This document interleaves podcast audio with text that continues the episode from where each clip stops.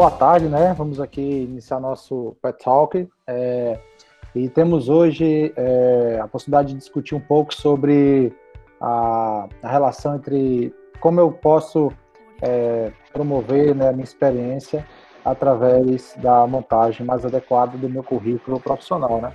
Então, assim, primeiramente, para quem não me conhece, meu nome é Isaac, sou, de, sou professor do Departamento de Informática, né?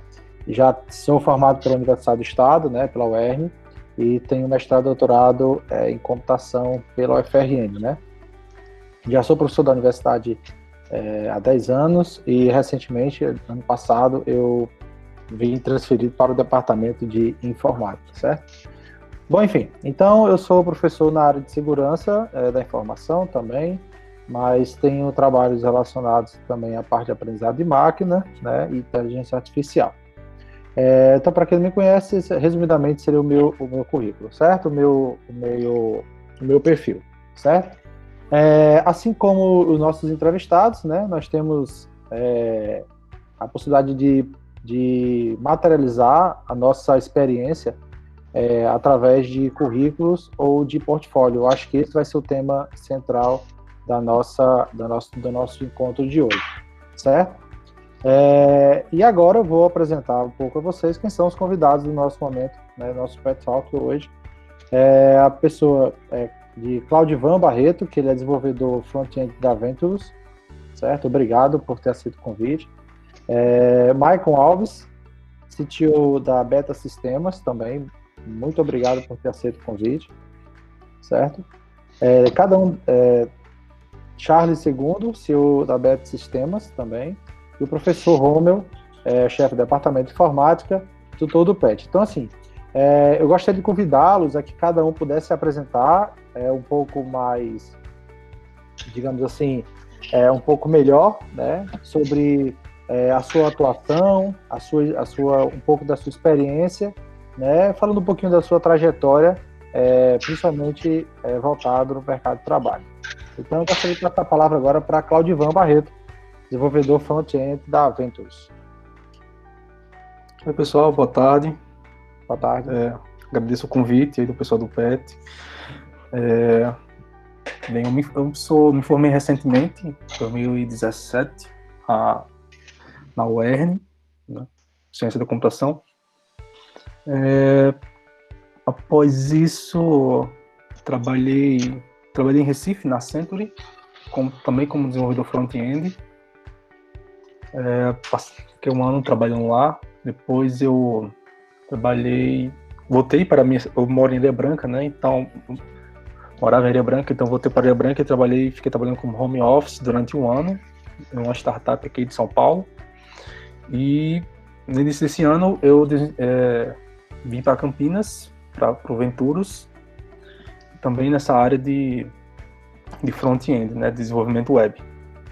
Basicamente é, é, é isso. Ok, obrigado. É, Michael Alves, CTO do Beta Sistema, poderia dar uma palavrinha sobre seu perfil, sua experiência, sobre, seu, sua, sobre sua trajetória? Opa, boa tarde a todos. É, sim, claro, obrigado pelo, pelo convite, né, pessoal do, do PET. Então, eu tenho uma, uma experiênciazinha um pouquinho longa, né, eu comecei a trabalhar, trabalhar entre aspas, brincando, eu desenvolvi um, trabalhava num desenvolvimento de um servidor, né, na parte de jogos, lá atrás, lá uns 15 anos atrás, né, e aí eu aprendi a programar e a partir daí a gente começou realmente a, a ganhar dinheiro, né, mas trabalhei na parte de redes, em provedores, né, na parte CV Pro, trabalhei como administrador de redes na MDNet, que não existe mais, trabalhei com a parte de manutenção em várias empresas de manutenção daqui de Mossoró, é, trabalhei como desenvolvedor em paralelo também para empresas de fora, tanto empresas de Portugal quanto empresas do interior, né, de, de Portugal, como Lyon, né, trabalhei também para como freelancer um tempo, trabalhei na parte de, de desenvolvimento de aplicações para a parte de, de mobile, né? Então hoje eu, a gente tem uma empresa junto com o Charles, né? E a gente faz toda a parte de gestão de tecnologia e gestão da parte de, de pessoal também, né? toda essa parte aí. Então já tem mais ou menos uns 15 anos, tem uma trajetória bem comprida aí. Tá bom?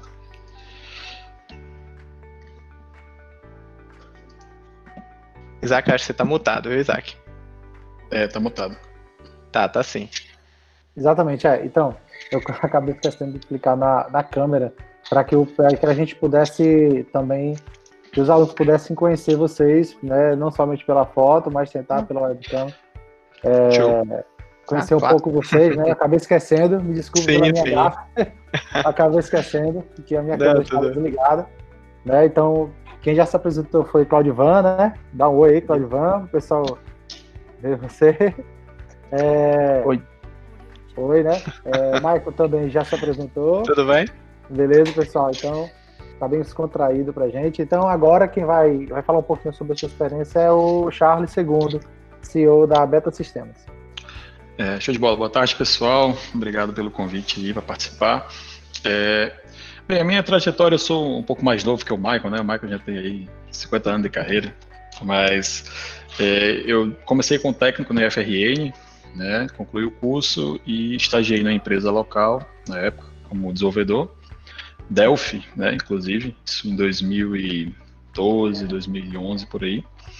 E assim, em 2014 eu percebi a oportunidade de abrir minha empresa né, em um nicho de mercado que é, até hoje ainda é muito mal explorado. Né? Hoje a Beta explora muito bem, né? a gente já tem uma solução consolidada nisso aí, mas foi uma oportunidade na época que é um software para a área de consultórios. Então, em 2014, já com o técnico concluído, já com o estágio concluído e tudo, eu fundei a Beta e iniciei essa jornada, né? Então, de lá para cá, a Beta evoluiu bastante como software house, né? Então, assim, muito aquele conceito de, de eu presa, né? E a gente vai evoluindo, vendo que não dá para fazer tudo só, porque realmente não dá.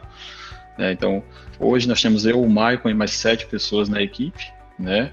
E assim, crescendo exponencialmente. Eu, eu digo muito todos os eventos que a gente participa, o nosso maior limitante nem é o mercado local, que não é tão bom, né, vamos ser sinceros, mas é falta de equipe, né? A gente tem muita dificuldade de recrutar, muita, muita assim, a ponto de que nós temos vagas abertas persistentes, direto, sempre tem vaga. Assim, o candidato for, uma boa, for bom, a gente tem vaga, entendeu? É, então, assim, nós estamos aí já basicamente seis anos com a beta, crescendo fortemente, evoluímos do Delphi, né? A gente meio que o sistema está ficando legado, a gente está migrando totalmente para a web. Hoje a gente já trabalha com Vue, com React, com Laravel, e assim, eu saí um pouco da parte de tecnologia, tá mais com o Maicon hoje, eu estou mais na parte de gestão e gerência de projetos, mas obviamente, como uma empresa pequena, os dois faz, faz um pouco de tudo, né? E é isso aí.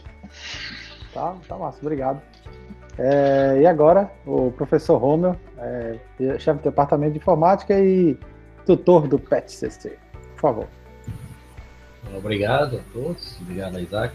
É, bom, eu sou formado em Ciência da Computação pela UFRN, tenho mestrado e doutorado todos pela UFRN. Né? Sou professor na UERN desde 99, então, eu estou 20 anos na UERN, fiz 20 anos no ano passado. Né? Fazendo 21, vou fazer 21 anos na UERN esse ano. E é isso, vou falar um pouco para vocês sobre a parte acadêmica, né? Em particular sobre o Lattes. Ok. Então, é, pessoal, então acho que nós chegamos nesse primeiro momento, né? Que vocês reconheceram, né, nossos convidados. E nós vamos criar agora um ambiente chamado Mesa Redonda, onde nós vamos discutir sobre assuntos relacionados à carreira, segmentos, o portfólio, que é muito, é muito importante, que esteja também aliado ao seu currículo. É, nesse caso, vamos falar um pouquinho do currículo Lattes também, né? E não necessariamente exclusivamente ao, ao currículo Lattes, mas outras espécies, outras formas de currículo, né? Até porque nós precisamos deixar bem alinhado aquilo que você desenvolve durante a academia né, de seus projetos, quando você alimenta o GitHub, quando você alimenta o seu portfólio, que você faça um alinhamento do seu currículo Lattes, que é importante para a academia, mas também se preocupe com outros, com outros tipos de currículo, ou que você possa fazer, é, por exemplo, a, a possibilidade de realizar ou de fazer seu cadastro, por exemplo, com o LinkedIn da vida, né? Para que você possa também ampliar seus mecanismos de compartilhamento de seus, de seus dados, de suas informações, de suas experiências, né? Então, é, nessa mesa redonda, né? Então nós vamos fazer algumas perguntinhas, né? Para que nossos convidados sintam-se à vontade, né? Em, em responder e nos é, e compartilhar um pouco de seu conhecimento, de sua visão sobre cada ponto desse. E o primeiro deles é, é qual é a importância, né, eu sou aluno de graduação, estou terminando meu curso, então durante o curso mesmo, eu quero, eu quero construir meu currículo, não só o curricular, como o currículo vitae, o currículo através de uma plataforma digital, mas eu preciso também fazer o meu portfólio. Qual, qual a importância de montar esse, esse currículo ou esse portfólio? Eu vou começar aqui pela ordem Claudivan, é, Maicon, Charles, podem, podemos seguir essa ordem, ou então, quem quiser também, é, pode falar um pouquinho sobre essa importância, né? É, então, a, então eu, eu, é, eu acho importante a gente ter esse, esse, esse currículo, esse perfil traçado, a gente sabe no que a gente é bom, assim, decidir qual hora a gente vai, primeiro decidir qual hora você vai focar, né, e começar a fazer cursos ou projetos em cima disso. E e não a gente porque deixa a gente para fazer as coisas somente quando termina algumas pessoas, né? Deixa para fazer quando a, termina a graduação. Então, a graduação é bom para você já ir criando pequenas experiências para o mercado, porque geralmente quando você vai para o mercado tem é, necessita experiência nisso, nisso, aquilo é, e aquilo, a não, ser, a não ser que seja um estágio, né? Então a gente tem esse background já, a gente fazendo projetos na, na graduação, durante a graduação, é, se torna mais fácil a entrada no mercado. Ok. E Michael? Pronto, só um adendo, né? Você falou aí quando tá terminando a graduação, né? Então, o currículo ele, de um graduando, que ele vai na área de computação, não deve, ele não deve se preocupar no fim da graduação. Exa é, na verdade, uhum. ele deve se preocupar antes de entrar na graduação. Na graduação, né? Então, é, durante a graduação é o ponto onde ele vai fazer o network, é onde ele vai experimentar a tecnologia, é onde ele vai construir a base e saber realmente aquilo que ele, ele quer da vida. A gente, na área de programação, em geral, a gente tem N áreas. Se a gente for elencar aqui, a gente vai passar a tarde todinha e não vai dizer todas as áreas, né? Então, aí é o ponto, né? Do aluno de graduação, ele precisa, ou do curso técnico, ou aquele autodidata também, ele precisa experimentar qual a área que ele se tem afinidade melhor, se ele gosta de várias áreas e, e ser realmente é, se aprofundar bastante naquilo. Então, montar o currículo, montar o portfólio, eu digo que o portfólio é mais importante do que o próprio currículo. Né, a gente tira pela experiência nossa, né, tanto minha quanto de Chaves. A gente, a gente sempre tem vagas abertas, como vocês sabem, e a gente olha lá, pessoal com graduação, pessoal com mestrado, pessoal com currículo acadêmico elevado. Mas na prática, para fazer o mercado de trabalho, a coisa, aí a coisa não funciona, né? Não, não, não linka. Você pega uma pessoa de nível de mestrado, ela não consegue muitas vezes bater um aluno do curso técnico do IF, né? Então, assim, como é que pode? Como é que acontece um negócio desse? Então, claro que existe alunos e alunos, então você tem uma certa diferença nisso aí, mas aquele profissional ou aquele, aquele indivíduo que ele se preocupa em aprender desde o início e gostar daquilo, ir atrás, alimentar seu GitHub, montar seu portfólio. Ah, eu sei fazer um Hello World no PHP, no C Sharp, no C, beleza, coloca lá. Eu comecei a fazer um projetinho, coloca lá. Você vai vendo naturalmente a sua evolução. E isso vai fazer com que um entrevistador consiga definir em que nível você está. É muito complicado hoje pelo menos pra gente, é uma pessoa chega pra gente, ah, eu tenho um mestrado na área de computação. Show, perfeito, tá? Ah, faça, implemente aqui, por exemplo, um Solids nesse tipo de problema. O cara não sabe nem o que é Solid. Ele não, não conhece as boas práticas de desenvolvimento. Muitas vezes ele não consegue. Ele até conhece a, a teoria por trás, mas ele não sabe como implementar aquilo ali né? Aí você pega um, um aluno de um curso técnico, né, muitas vezes, ou então um autodidata, e ele consegue realmente produzir muito mais do que aquilo. Então, você tem os dois fatores. Claro que existem profissionais que têm um nível de graduação elevado, que conseguem sim ter um, um, uma qualidade de código, uma qualidade de desenvolvimento de tecnologias muito bom. né? Mas isso é, é o que a gente vê, pelo menos na nossa região, é uma exceção. Por exemplo, hoje a gente não liga, não quer saber se você tem graduação, mestrado, doutorado. Isso pra gente é meramente irrelevante. Né? O que a gente quer saber é: você consegue usar a tecnologia? Você domina ela bem? Você entende os conceitos por trás da coisa? Você consegue resolver problema que aquela tecnologia se propõe a fazer com ela?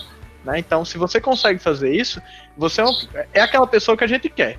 Então, você está assistindo essa palestra, manda o currículo para a gente que a gente está contratando. Então, é, é, são, são coisas desse tipo que fazem a diferença lá na frente. Você só vai perceber isso quando se passar um tempo. Então, a, o conselho que eu dou nessa parte é dê foco a montar tudo que você puder, experimentar tudo, montar seu portfólio. O seu currículo vai naturalmente acompanhar o seu nível de portfólio.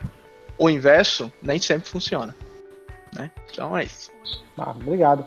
Então, pessoal, dica aí para a galera de, de ciência da computação, quando a gente passa um trabalho de implementação que a gente não especifica uma linguagem, não especifica como você tem que fazer, é nessa hora que você tem que experimentar e buscar atrás da, buscar tecnologias que estejam principalmente na vanguarda, que estejam é, sendo mais utilizadas, né? A gente mesmo, eu falo com o Davi, o que ele fala de termos tecnológicos que são de vanguarda e que eles não vão ver especificamente aquilo no componente curricular, mas que a gente passa o conceito de programação, a ideia de programação, é justamente para que o aluno ele possa, dali, ele nortear e tentar encontrar um, um ou seja, buscar também, né? Eu acho que vocês, como, gradu, como ex-graduados, né, é, também passaram por isso, viram que nos componentes não a gente não tem como contemplar todo o conteúdo e, consequentemente, a busca por, uma, por, por essas tecnologias é, nos horários extras é extremamente importante e é lá onde você vai testar.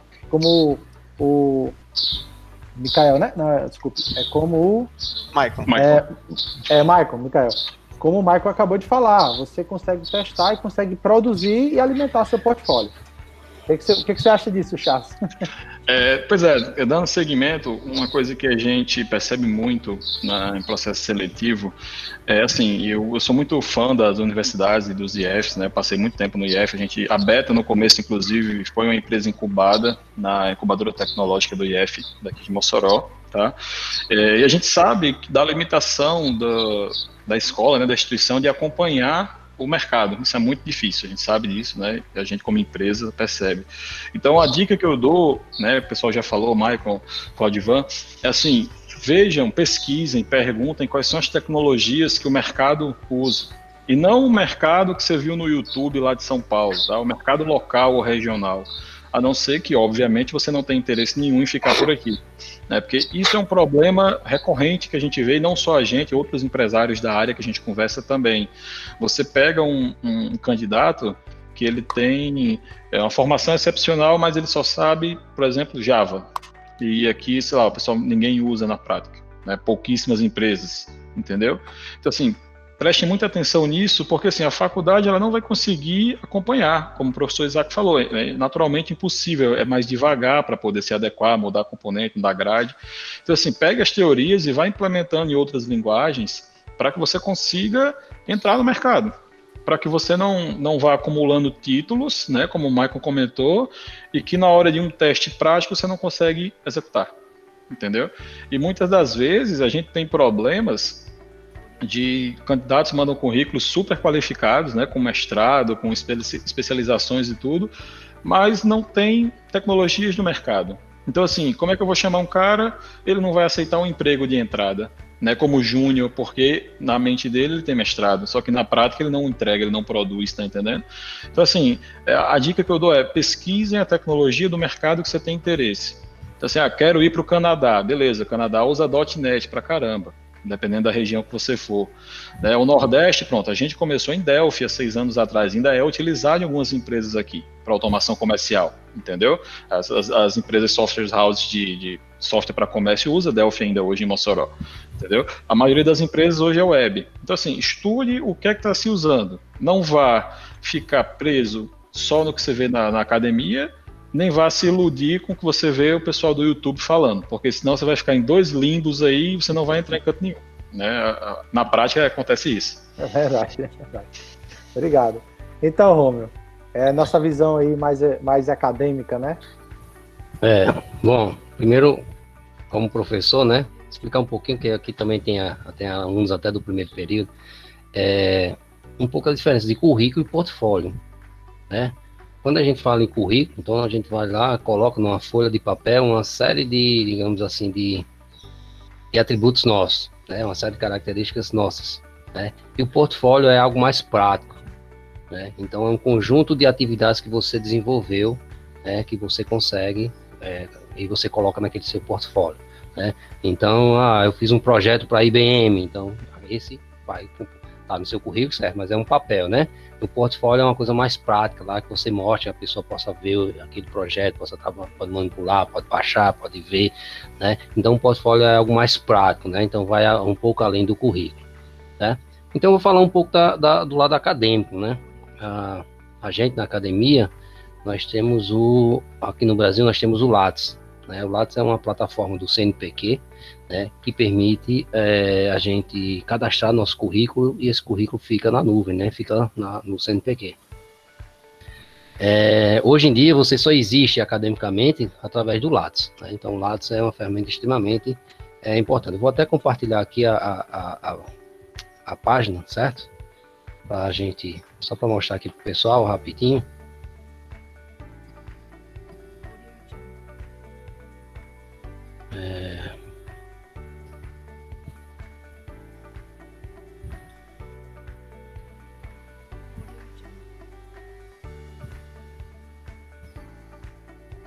Tá aparecendo aqui ó, as minhas guias, as outras guias. Tá aparecendo. Tá, né? É. Bom, então na plataforma Lattes, aqui eu tenho lattes.cnpq.com lattes.cnpq.br, né? Onde eu aqui eu tenho um menu onde eu posso buscar o meu currículo, posso atualizar o currículo ou cadastrar, né? Quem não tiver pode usar essa, essa aqui para iniciar, né? Aqui é quando eu fiz uma busca, né? Então aqui eu fiz uma busca pelo meu nome, então ele manda uma, uma descrição aqui, e essa descrição foi eu que coloquei, né?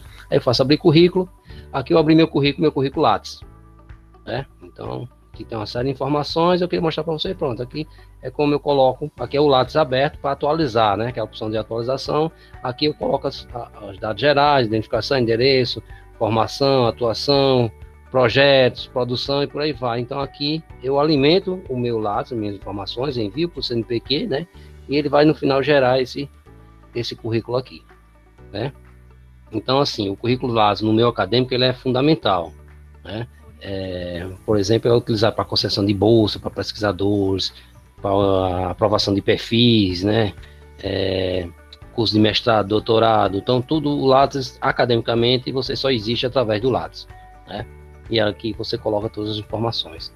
Então é bem diferente de um portfólio, né? Um portfólio você vai colocar as coisas práticas, né? Então, por exemplo, aqui eu tenho a uma coisa, por exemplo, para diferenciar o currículo de um portfólio, o portfólio aqui eu vou ter uma patente, né? É, não sei, não vou achar aqui não. Quando eu tenho uma patente de software, né? Então, aqui eu colocaria. Bom, então no meu currículo fica assim: Alves Filho, home, né? Repórter cidadão, tal, a patente, o resíduo dessa patente. No portfólio, né? Então, por exemplo, eu poderia colocar no, meu, no esse mesmo software aqui, que está aqui como um registrozinho, né? uma linha no meu currículo, eu poderia colocar ele lá no GitHub e a pessoa poderia baixar e instalar esse, esse, esse software, né? Ou então tá na... Ele é uma, uma, uma app, né? Então poderia estar tá lá na, no Google Drive e por aí vai, certo? Então só para ficar, diferenciar um pouco de currículo de, é, de portfólio. Então é isso. Academicamente, a, a importância é para a gente é o Lattes. Que existe é o Lattes. Pois é, assim, em Roma eu trouxe, trouxe uma questão importante, que é o do portfólio, essa diferença, né? Que é o segundo ponto que a gente ia, que a gente ia abordar, mas, na verdade, existe também uma outra subdivisão, que seria o portfólio profissional e o portfólio acadêmico. E aí vem a pergunta: existe uma diferença de fato nesse portfólio eles acabam se misturando ao longo do, do, da atividade acadêmica e profissional do aluno? Deixa, deixa eu só, deixa eu só ah, fazer um, um, um, adendo, certo? certo? Porque assim, como eu sou da área de, de, informática na educação, esse termo portfólio acadêmico, ele também é utilizado, ele tem uma, uma outra conotação, certo? Ele é utilizado, certo. por exemplo, é semelhante ao, ao uso do, do blog, do diário de bordo, alguma coisa assim, entendeu? Sim, então, o portfólio acadêmico é no sentido de que, por exemplo, a gente usa muito na informática da educação para ah, o aluno, a gente está fazendo, trabalhando um determinado tema, um determinado conjunto de conceitos, e aí pede para o aluno fazer o seu portfólio do que ele entendeu daqueles conceitos. Né? Então, existe Entendi. também esse termo portfólio ah, acadêmico. Nesse sentido, né? Tudo bem. Só, só para dar isso adendo aí. Ah, tudo bem. Ok, é, até porque a questão de portfólio, pelo menos eu não, eu não, eu não sei Homer, mas eu vim, eu vim ter contato primeiramente com GitHub depois que eu saí da graduação da UERJ, da época, né, no mestrado, aqui nas disciplinas, professores na UFRN pediram para a gente subir o código para o GitHub. Então, assim, lá para cá o GitHub, evolu GitHub evoluiu muito, né, as empresas começaram a olhar basicamente o portfólio como, como critério bem, digamos assim, bem efetivo nas suas avaliações, na sua decisão de contratar ou não aquele indivíduo, né? Então, por isso que o portfólio ele também é muito importante. Então, assim, nesse caso, é, nós temos, como eu já falou um pouquinho da diferença entre currículo e portfólio, né? Mas, e aí eu jogo para os convidados, né? É, de fato, é, qual foco eu devo seguir? Qual foco eu devo dar a esse meu portfólio, né? Quais tipos de experiência vocês consideram importantes que estejam nele né? Ou que estejam também no currículo e claro, qual a relação desse meu portfólio com o currículo que vocês acham que deve ter assim? Qual seria a melhor maneira, a melhor estratégia para o aluno de graduação, né? E aí, como alguém falou, não lembrei agora, antes mesmo da graduação já começar a gerar seu portfólio, né? Mas qual seria essa relação? O que, que vocês é, poderiam é, dizer sobre isso, né? Em relação a essa essa experiência, é, desculpe, em relação ao esse foco que o aluno deve dar ao portfólio? É, eu, como o próprio falou, né, o, o, currículo tem essa parte de ser mais é, documentativa. Ela vai ter empresa, vai ter quando você começou, quando você terminou, as suas quais, quais as funções que se fazia. E o portfólio a gente vê mais como algo na, como é que a gente fez na prática, né? É, muitos é, meus amigos, né, tem um site com, com, com seu nome e você entra lá e vê quais projetos desenvolveu, tem é uma como se fosse a porta de entrada para o seu perfil, né? Então lá tem os projetos que você desenvolveu, é, quais aptidões você tem, e aí até o, o próprio site que você monta serve como portfólio, né? Que a pessoa vai, pode ver o código, o GitHub também serve de portfólio, né? É bom sempre colocar o, o link do seu perfil do GitHub no currículo, é, para a pessoa encontrar você lá. E, assim, basicamente o que eu vejo de diferença é, é isso, sabe? É, o currículo é algo mais documental, vai ter seu, né, suas experiências mais por escrita, e o, o portfólio é mais uma. Você pode visualizar né, o, que ele, o, que, que ele fez, né? Só fez. Então, ou seja, existe alguma coisa que a gente deve, que o aluno deveria não colocar no portfólio, por exemplo, outras coisas que obrigatoriamente ele deveria? Você visualiza alguma coisa que ele não, que ele não deveria colocar no portfólio? Já que a gente falou até de Hello World, né? é, eu acho que o que não, assim, acho que quase assim, acho que tudo é válido, assim, mas não evitar é, petições, né? Assim, se você, pode, você já pode é, colocar um link para anexar o seu, seu portfólio, assim, botar um link para anexar o seu, seu currículo. Então, poderia é, esconder algumas informações, né? Mas assim, eu não vejo assim, nem impeditivo para se colocar todo o seu currículo também no, no, no, no seu portfólio. Mas de uma, uma forma diferente, né? Não como fosse um currículo exatamente. Entendi. Michael? Pronto, uma coisa que eu acho interessante, vejo poucas pessoas fazendo é, é, existe o portfólio, tá? Existe o currículo, tá? É, eu hoje, porque assim, eu sempre fui indo, nunca precisei do currículo em si para entrar em uma vaga ou necessariamente ir para uma empresa, porque eu focava em saber o que a empresa precisa, o que ela realmente necessita e focar, eu tenho aquilo, eu, eu, eu tenho realmente aquelas habilidades que ela trabalha? Não tenho? Vou aprender e vou atrás dela. Então, assim, o currículo, por exemplo, meu currículo é gigante, tem lá umas três, quatro páginas. Eu vou colocar tudo, o entrevistador muito provável que não vai ler. Eu tenho, eu tenho experiências com Assembly lá atrás, eu tenho experiência com Arduino. Faz anos que eu não mexo com essas coisas. Então, assim, eu vou colocar isso no meu currículo? Não sei se é interessante. Então, o currículo deve ser montado é, é importante você ter várias experiências ao longo da vida e colocar isso no currículo, sim, mas você deve colocar aquilo que realmente faz diferença, tá? É realmente aquilo que você sabe que vai chamar a atenção daquela empresa em específica. Então, por exemplo, é, eu já transitei tanto na área de hardware, na área de redes, quanto na área de desenvolvimento. Então, assim, para uma área, se eu for para uma empresa de telecom, uma empresa de, de redes, eu posso até colocar uma experiência na parte de desenvolvimento, ok, beleza, mas eu, vou eu tenho que focar meu currículo na parte de redes, que é justamente isso que interessa para ela. Né? O entrevistador não vai olhar lá, gerente de redes, vai ter lá uma experiência com uma parte de desenvolvimento que é uma tecnologia que eles nem usam. Então, é, você tem que pensar nisso também na hora de, de montar o seu currículo.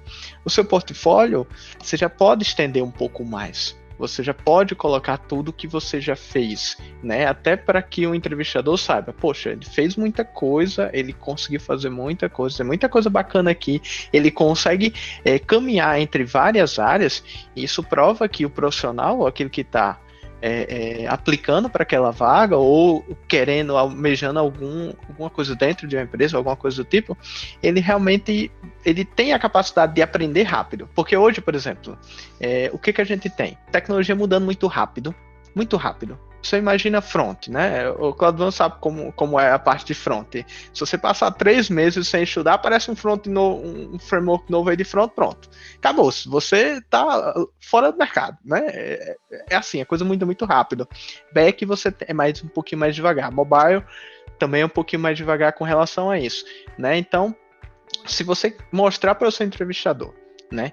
Que você domina pelo menos alguns pontos de tecnologia que aquela empresa usa no seu currículo e que você consegue aprender rápido através do seu portfólio, ou seja, você tem várias experiências, você testa muita coisa, você aprende muita coisa, a chance de você atingir uma vaga, conseguir uma vaga é muito alta, né? Então, a pergunta é se a gente deve focar no portfólio ou no currículo. Eu diria que nos dois, tá? E fazer o seu currículo direcionado para a vaga que você quer não adianta você aplicar para uma vaga de mobile e você só colocar a experiência de front, ou você só colocar a experiência de back. Não faz sentido. Né? E a gente vê muito isso, muitos erros, assim, a gente vai, vai entrevistar muita gente, né? Passa muito processo seletivo com muitas pessoas e a gente vê lá, tem, por exemplo, tem um, tem uma pessoa lá que mandou, mandou um currículo, não criticando, claro, mas é, a gente sempre dá um feedback para os entrevistados, né? É que a pessoa trabalhou com um, uma tecnologia que nem existe mais, Clipper lá, e ele queria ir para front. Né? Então, assim, beleza, ok. É, é, válido aquela experiência com Clipper? Talvez para a gente definir, você tem lógica de programação, mas realmente isso é importante? Vai fazer a diferença, então gente tem que pensar sempre nisso. E sempre olhar o que você quer. Ah, eu quero ir para uma determinada vaga. O que, que ela existe no mercado? Então é muito mais fácil você ter foco na vaga ou no objetivo do que necessariamente focar no seu, no seu currículo ou no seu portfólio. Você precisa focar naquilo que você quer. Eu quero uma vaga de front, beleza, eu tenho que ter portfólio de front, eu tenho que ter um currículo que faça jus àquele meu portfólio e sempre colocar aquilo que você se sente à vontade em colocar no seu. Você se sente seguro em desenvolver. Não adianta você colocar uma tecnologia que você viu um milhão de anos atrás, você não domina mais, porque na hora que o entrevistador chegar, faça isso aqui nessa tecnologia e ele vai fazer isso, você perdeu a vaga. Então você perde a chance. É muito melhor você ter uma folha de currículo lá que tem aquilo que você realmente sabe, que você domina, que você consegue entregar, do que você ter 10 páginas e não conseguir trabalhar com nenhuma delas, entendeu? O portfólio é a mesma coisa, você tem, tem que deixar sempre o seu GitHub atualizado, seu, seu currículo Lattes é importante, né? Você tem que ter isso daí. E não só o GitHub, tá? A gente tá falando de GitHub aqui, mas tem o GitKraken, tem o GitLab, a gente tem, tem vários outros repositórios aí gratuitos na internet que pode ser utilizado para isso. Então, só o fato de você conhecer vários e você ter experimentos, é, é, é, ter experimentado cada um desses aí já é um ponto, um diferencial, pelo menos na área de tecnologia, é o que eu vejo. Entendeu? Então, o aluno tem que pensar bastante nessa parte, sempre focar naquilo que ele quer e não necessariamente, porque senão ele vai ficar perdido. Não é, sabe para onde vai, sem foco.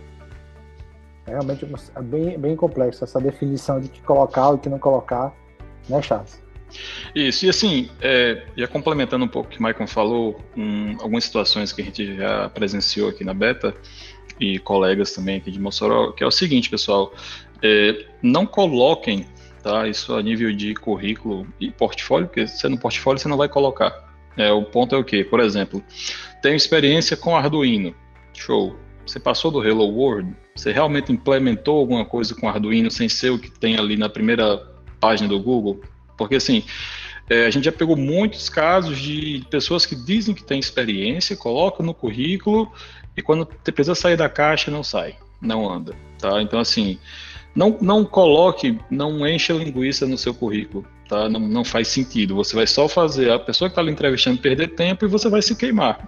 Tá? A verdade é essa. Numa, empresa, numa cidade pequena, é aquela coisa: se você está mentindo para um currículo para uma empresa, sei lá, como a Beta, é, você vai fazer isso na próxima empresa. Todo mundo se conhece, então não faz sentido, não façam isso. Coloque realmente só o que sabe fazer. Se não sabe fazer, seja humilde e diga, não sei fazer. E, por exemplo, nós da Beta, nós já treinamos vários funcionários nossos, né? Nós já pegamos estagiários do IF, a gente continua pegando, inclusive. Então, assim, é muito mais justo você dizer que não sabe fazer do que você mentir. Né? Porque, assim, qualquer empresa hoje de tecnologia vai, vai passar um teste. Ninguém vai lhe contratar só pelo currículo, assim, ah, venha, sem, sem nenhum tipo de, de validação. É muito improvável, entendeu? Então, assim, e você quer se dedicar minimamente a uma tecnologia, pense um pouco fora da caixa, saia dos exemplos né, da internet, saia daquele padrão ali, pesquise um pouco mais, veja se aquilo tem uma comunidade realmente ali por trás, entendeu? Porque senão você não vai ter experiência. Né? Assim, você vai ficar limitado aquilo ali e às vezes o entrevistador ou a empresa está lhe contratando para trabalhar só com aquilo e você não tem nível, entendeu? E aí, tipo assim, por exemplo, hoje é, a gente tem vagas disponíveis, mas a gente está precisando de pessoas que já saibam. Né? A gente não está com tempo hoje para ensinar. A verdade é essa, entendeu? Então chega, chega alguém aqui com um currículo, diz que sabe fazer, quando a gente bota um teste, não desenrola. Então, assim, evitem isso, né, no, do ponto de vista de currículo. E, obviamente, sigam assim, as, as orientações que o Michael comentou são totalmente válidas. Molde o seu currículo à vaga. Não faz sentido é, tu, você colocar que trabalhou numa outra área cinco anos atrás. Não me interessa, normalmente. Assim, eu, eu como quem faz a maior parte da seleção, eu digo que você vai só estar tá gastando o tempo da pessoa que está lendo, né? Então coloque informações é, pertinentes, né? Deixe o currículo mais agradável, mais fácil de ler Evite aquele padrãozinho ali, só fonte 12 ali do Word, porque é muito chato de ler, tá? E assim, e portfólio é aquela coisa, eu acho válido, assim como o Michael falou, o Claudivan também, colocar tudo, teoricamente, porque assim, mostra minimamente a sua evolução, né? Portfólio ali, um GitHub, um site que você fez para você mesmo, é bacana ter muito conteúdo para você ver a evolução do zero até o atual, entendeu?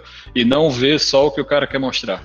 Tá? Eu sei que normalmente as pessoas vão fazer um tratamento e colocar só os melhores projetos, mas tentar ser realista, né? Hoje, assim, as empresas, principalmente as empresas pequenas, elas cobram isso.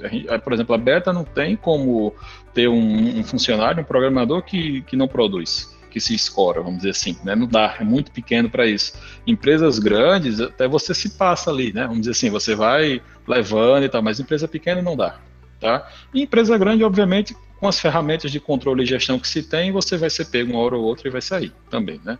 Então, assim, não, não coloque informações desnecessárias no currículo, né? E saiam, saiam da caixa, né?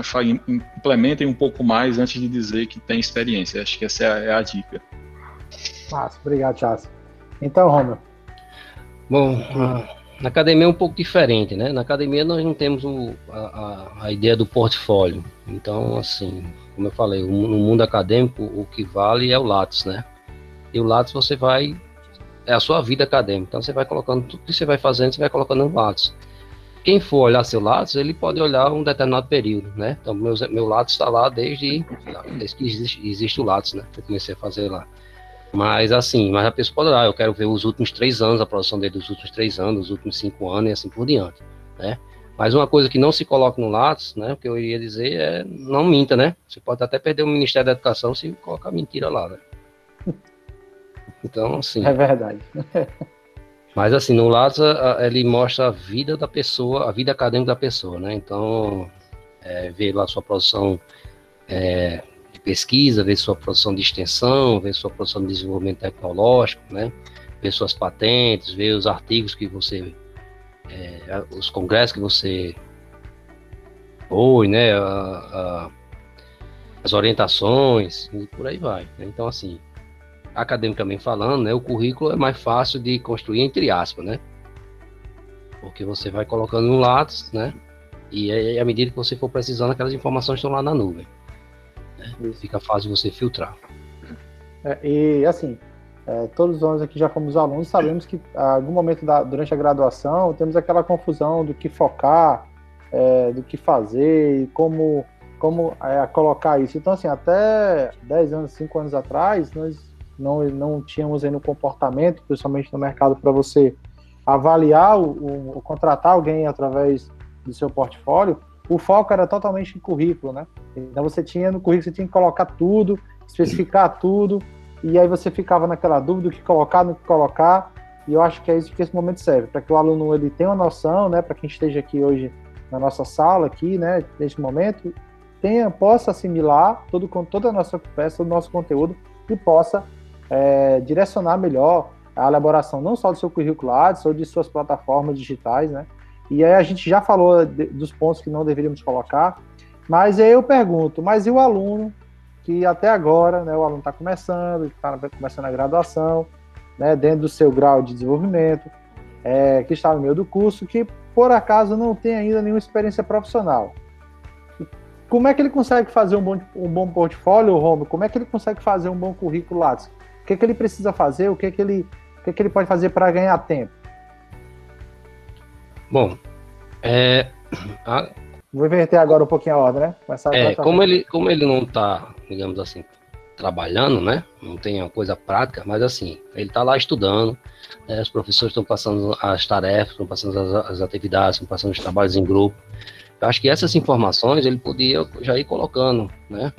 é, no seu currículo. No Lattes não tem nem tanta, tanta, tanta assim para colocar mais essas práticas, mas assim, no seu portfólio, pode ser, né? Ele colocar o trabalho para o professor, ah, eu desenvolvi uma implementação lá, é uma árvore binária, uma árvore B lá, né? Coloca o código lá na nuvem, bota no GitHub lá, sei lá, em algum canto, mas aqui já, já vai criando seu portfólio, né?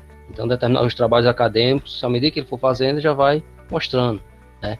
vai de alguma forma mostrando que ele consegue trabalhar em equipe, né, que desenvolveu, desenvolveu o trabalho em equipe, então hoje em dia muitas empresas é, acham isso importante, o desenvolvimento em equipe, né, então você colocando essas informações, já, já juntando essas informações, já colocando, é, é, arquivando essas informações, eu acho que já é um, um, um bom começo, né, para quando você é, terminar, né, você já tem alguma coisa montada, né, também, como vocês falaram no início, não dá para você chegar ah, me formei agora, vou montar meu portfólio.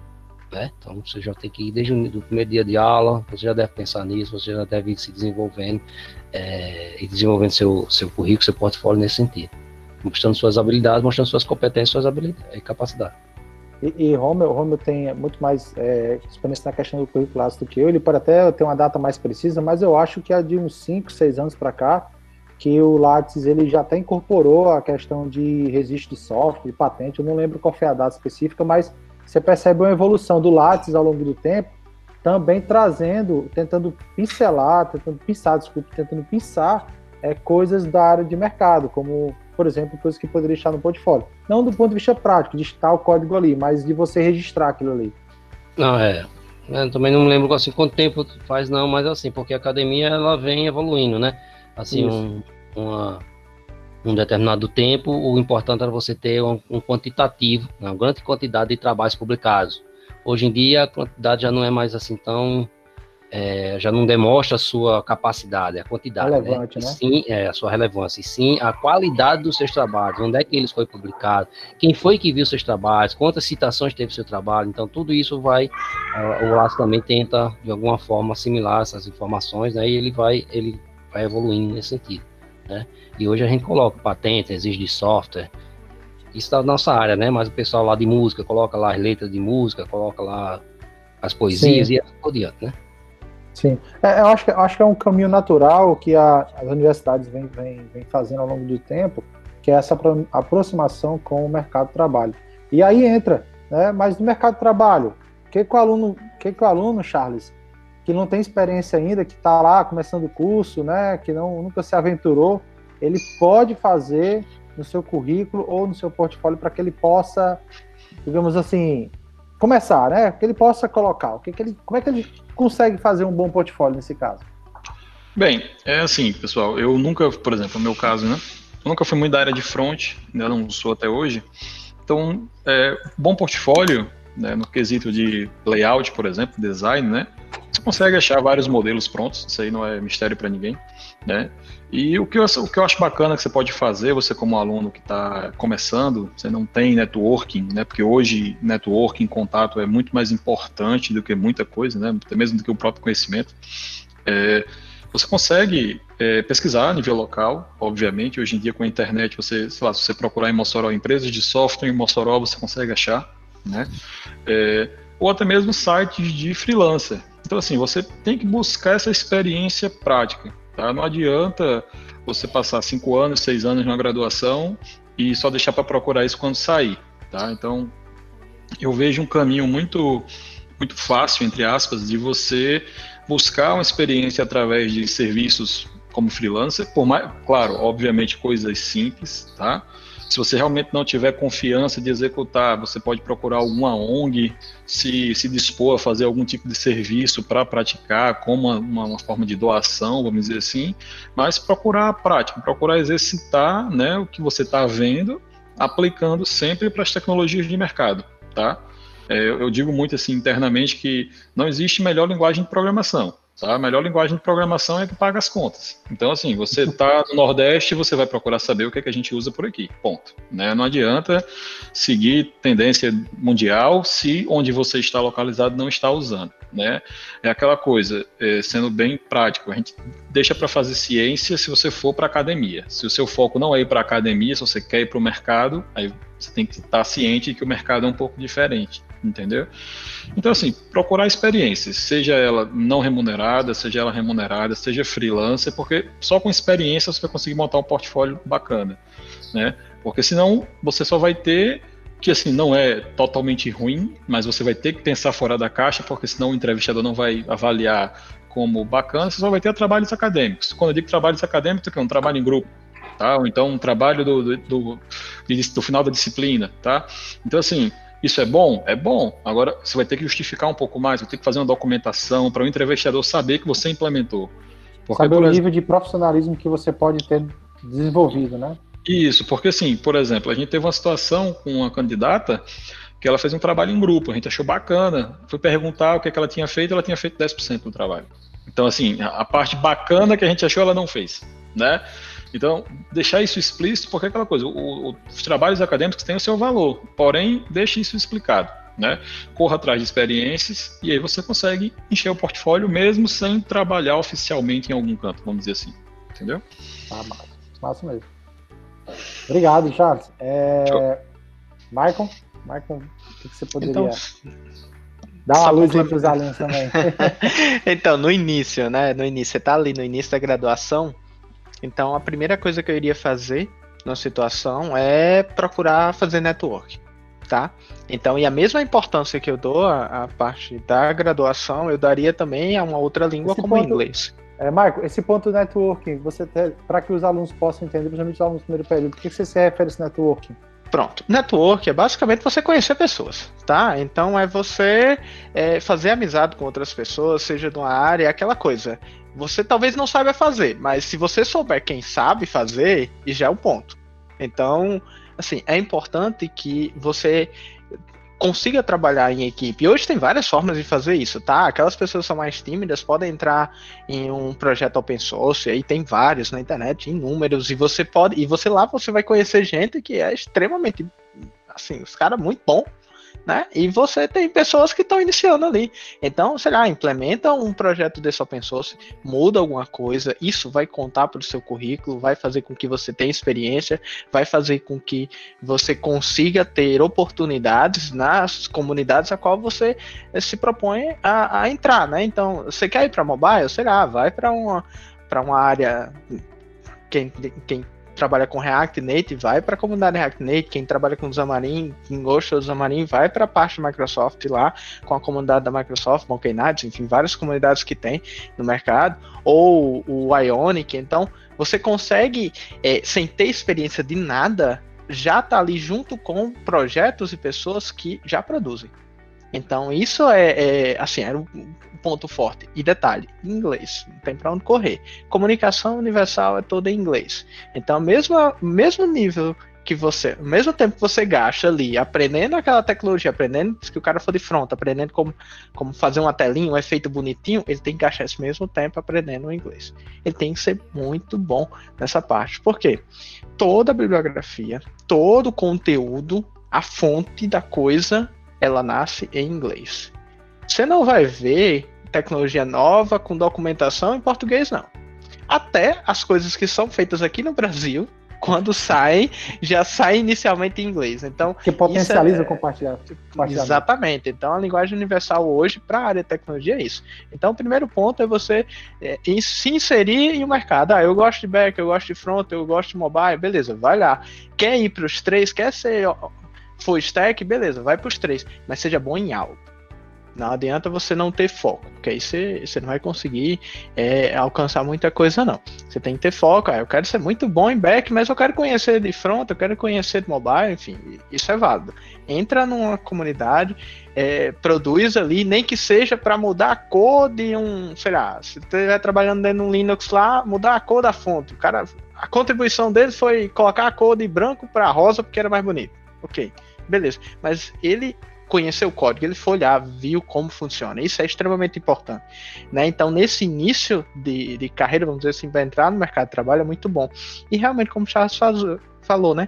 conhecer é, o que a, a, a, comunidade precisa, ou o que o mercado de trabalho próximo de você é, necessita. Às vezes o cara está estudando uma tecnologia que é usada no Facebook, dentro de um grupo específico para resolver um problema de uma empresa que tem bilhões de requisições por dia. Enquanto na esquina dele o cara está precisando de um softwarezinho que mostra um relatório, ele poderia muito bem estar tá trabalhando com isso aí, desenvolvendo e, e já está entregando algo, já tem algo para colocar no seu currículo. Então, muitas vezes as pessoas se iludem muito é, querendo ir para uma coisa, é, vamos dizer assim, muito grandiosa, sendo que muitas de, muitos dos programadores, assim, uma parcela muito expressante, nunca vai trabalhar num projeto de grande impacto.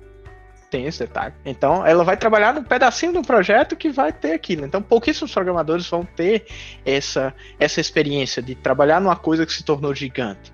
Não que todo mundo não queira, mas é, isso é realidade, é fato, é, é verdade, é o que acontece.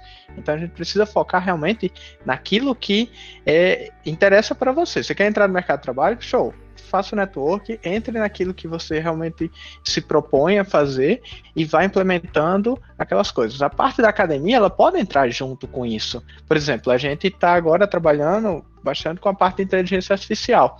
Então, tem muito isso nada impede ele chegar para um professor, por exemplo, dele, está na graduação, professor, eu queria aprender um pouco mais sobre inteligência artificial. Ele pode olhar todos os professores, vem que tem, já trabalhou com isso através do currículo Lattes, e ir atrás desse professor para puxar o conhecimento dele para ele, em, em prol disso. Por exemplo, a gente está precisando fazer uma análise de imagem, né, fazer análise preditiva com inteligência artificial para imagens para detectar algumas informações.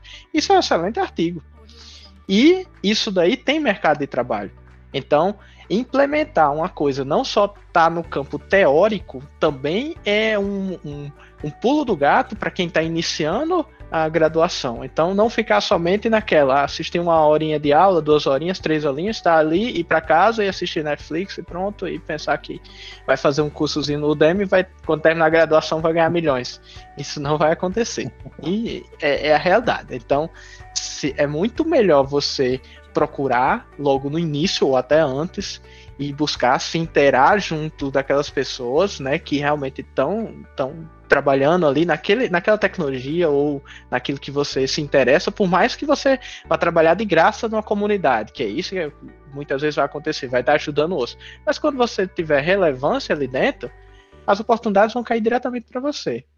Então, você vai conseguir fazer oportunidade para o mercado de trabalho. Se você quiser ir para a área acadêmica, você vai ter plenas condições e materialidade para poder desenvolver um artigo, ir para um congresso, fazer uma palestra sobre uma determinada tecnologia, porque você já implementou ela, você sabe o que ela como faz funciona. e como ela faz, como funciona. Então, você pode agregar muito isso. O que a gente vê hoje muito é a tentativa de separação muito grande. Ou você vai para a área acadêmica ser professor, ou você vai para o mercado de trabalho.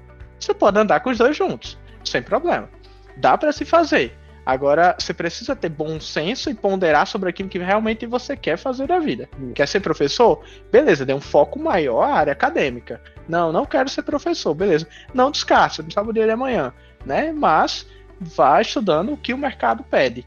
Então não adianta você estar tá querendo implementar, sei lá, um, um, um algoritmo de roteamento lá em Java ou num Clipper ou em Fortran, um negócio extremamente. Não que não exista mercado para isso, existe, mas é um nicho tão pequeno que a chance de você entrar lá é muito pequena.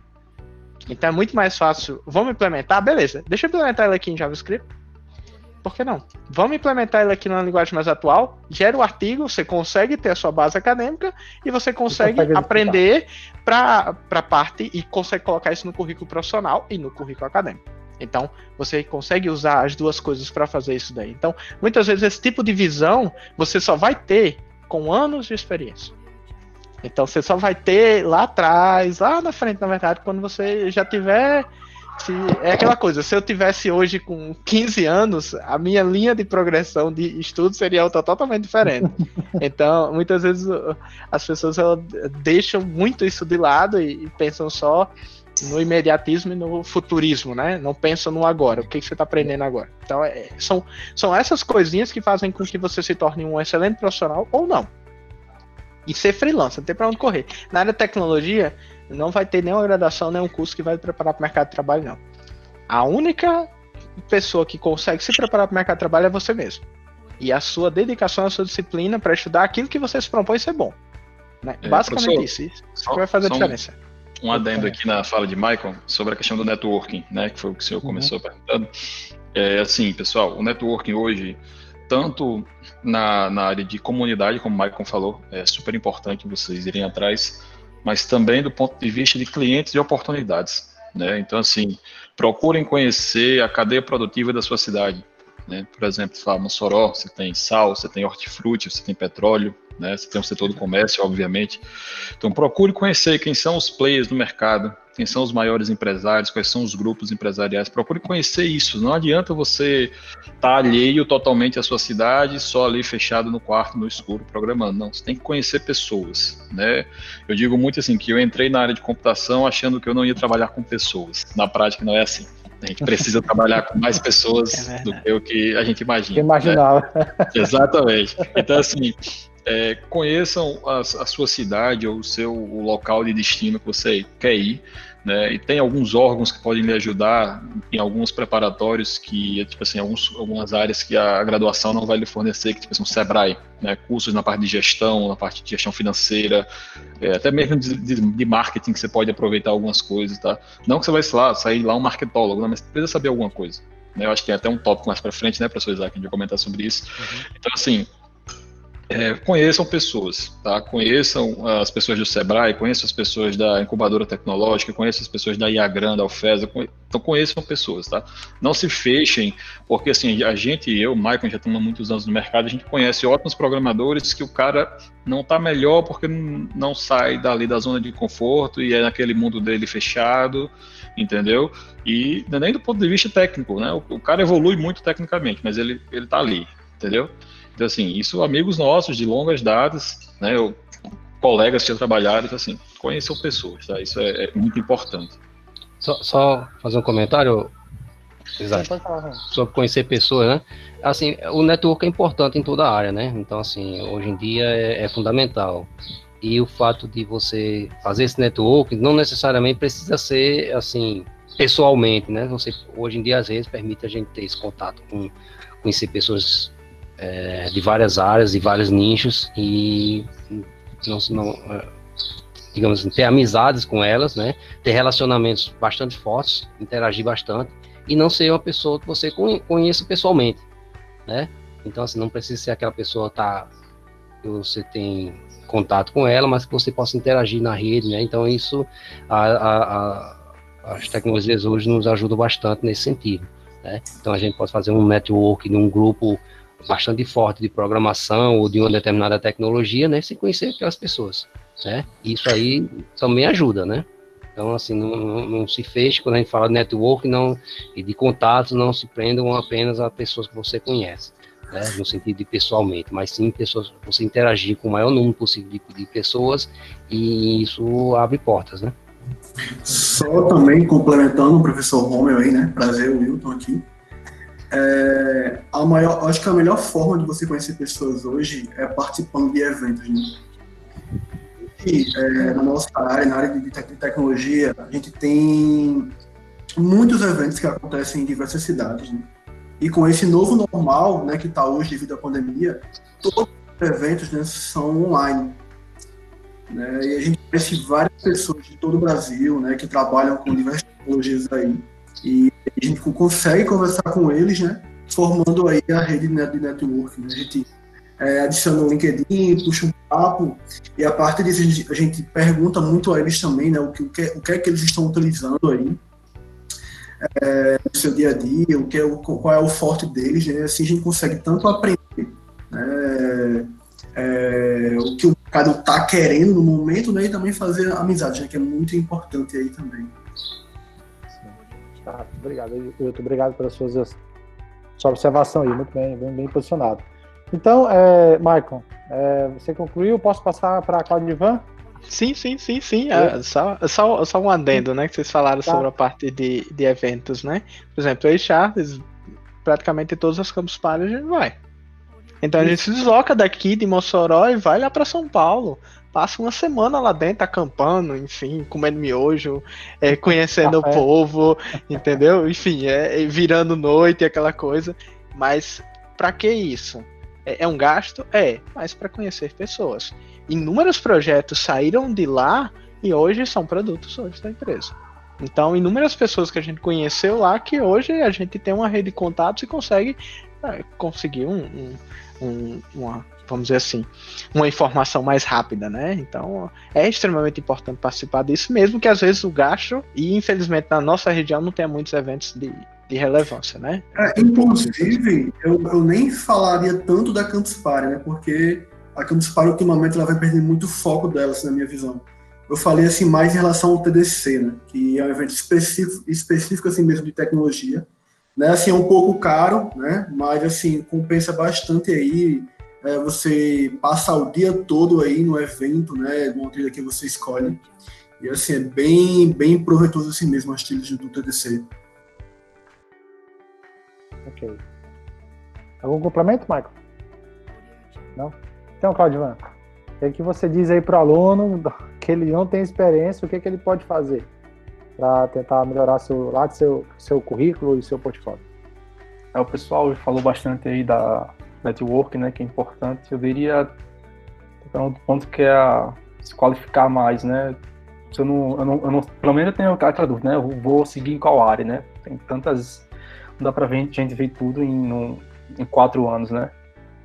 Então, tem banco de dados, tem redes, tem, tem IA, tem, tem a parte de desenvolvimento, né? Então, diria para, se for possível, experimente de tudo, né? Faça cursos.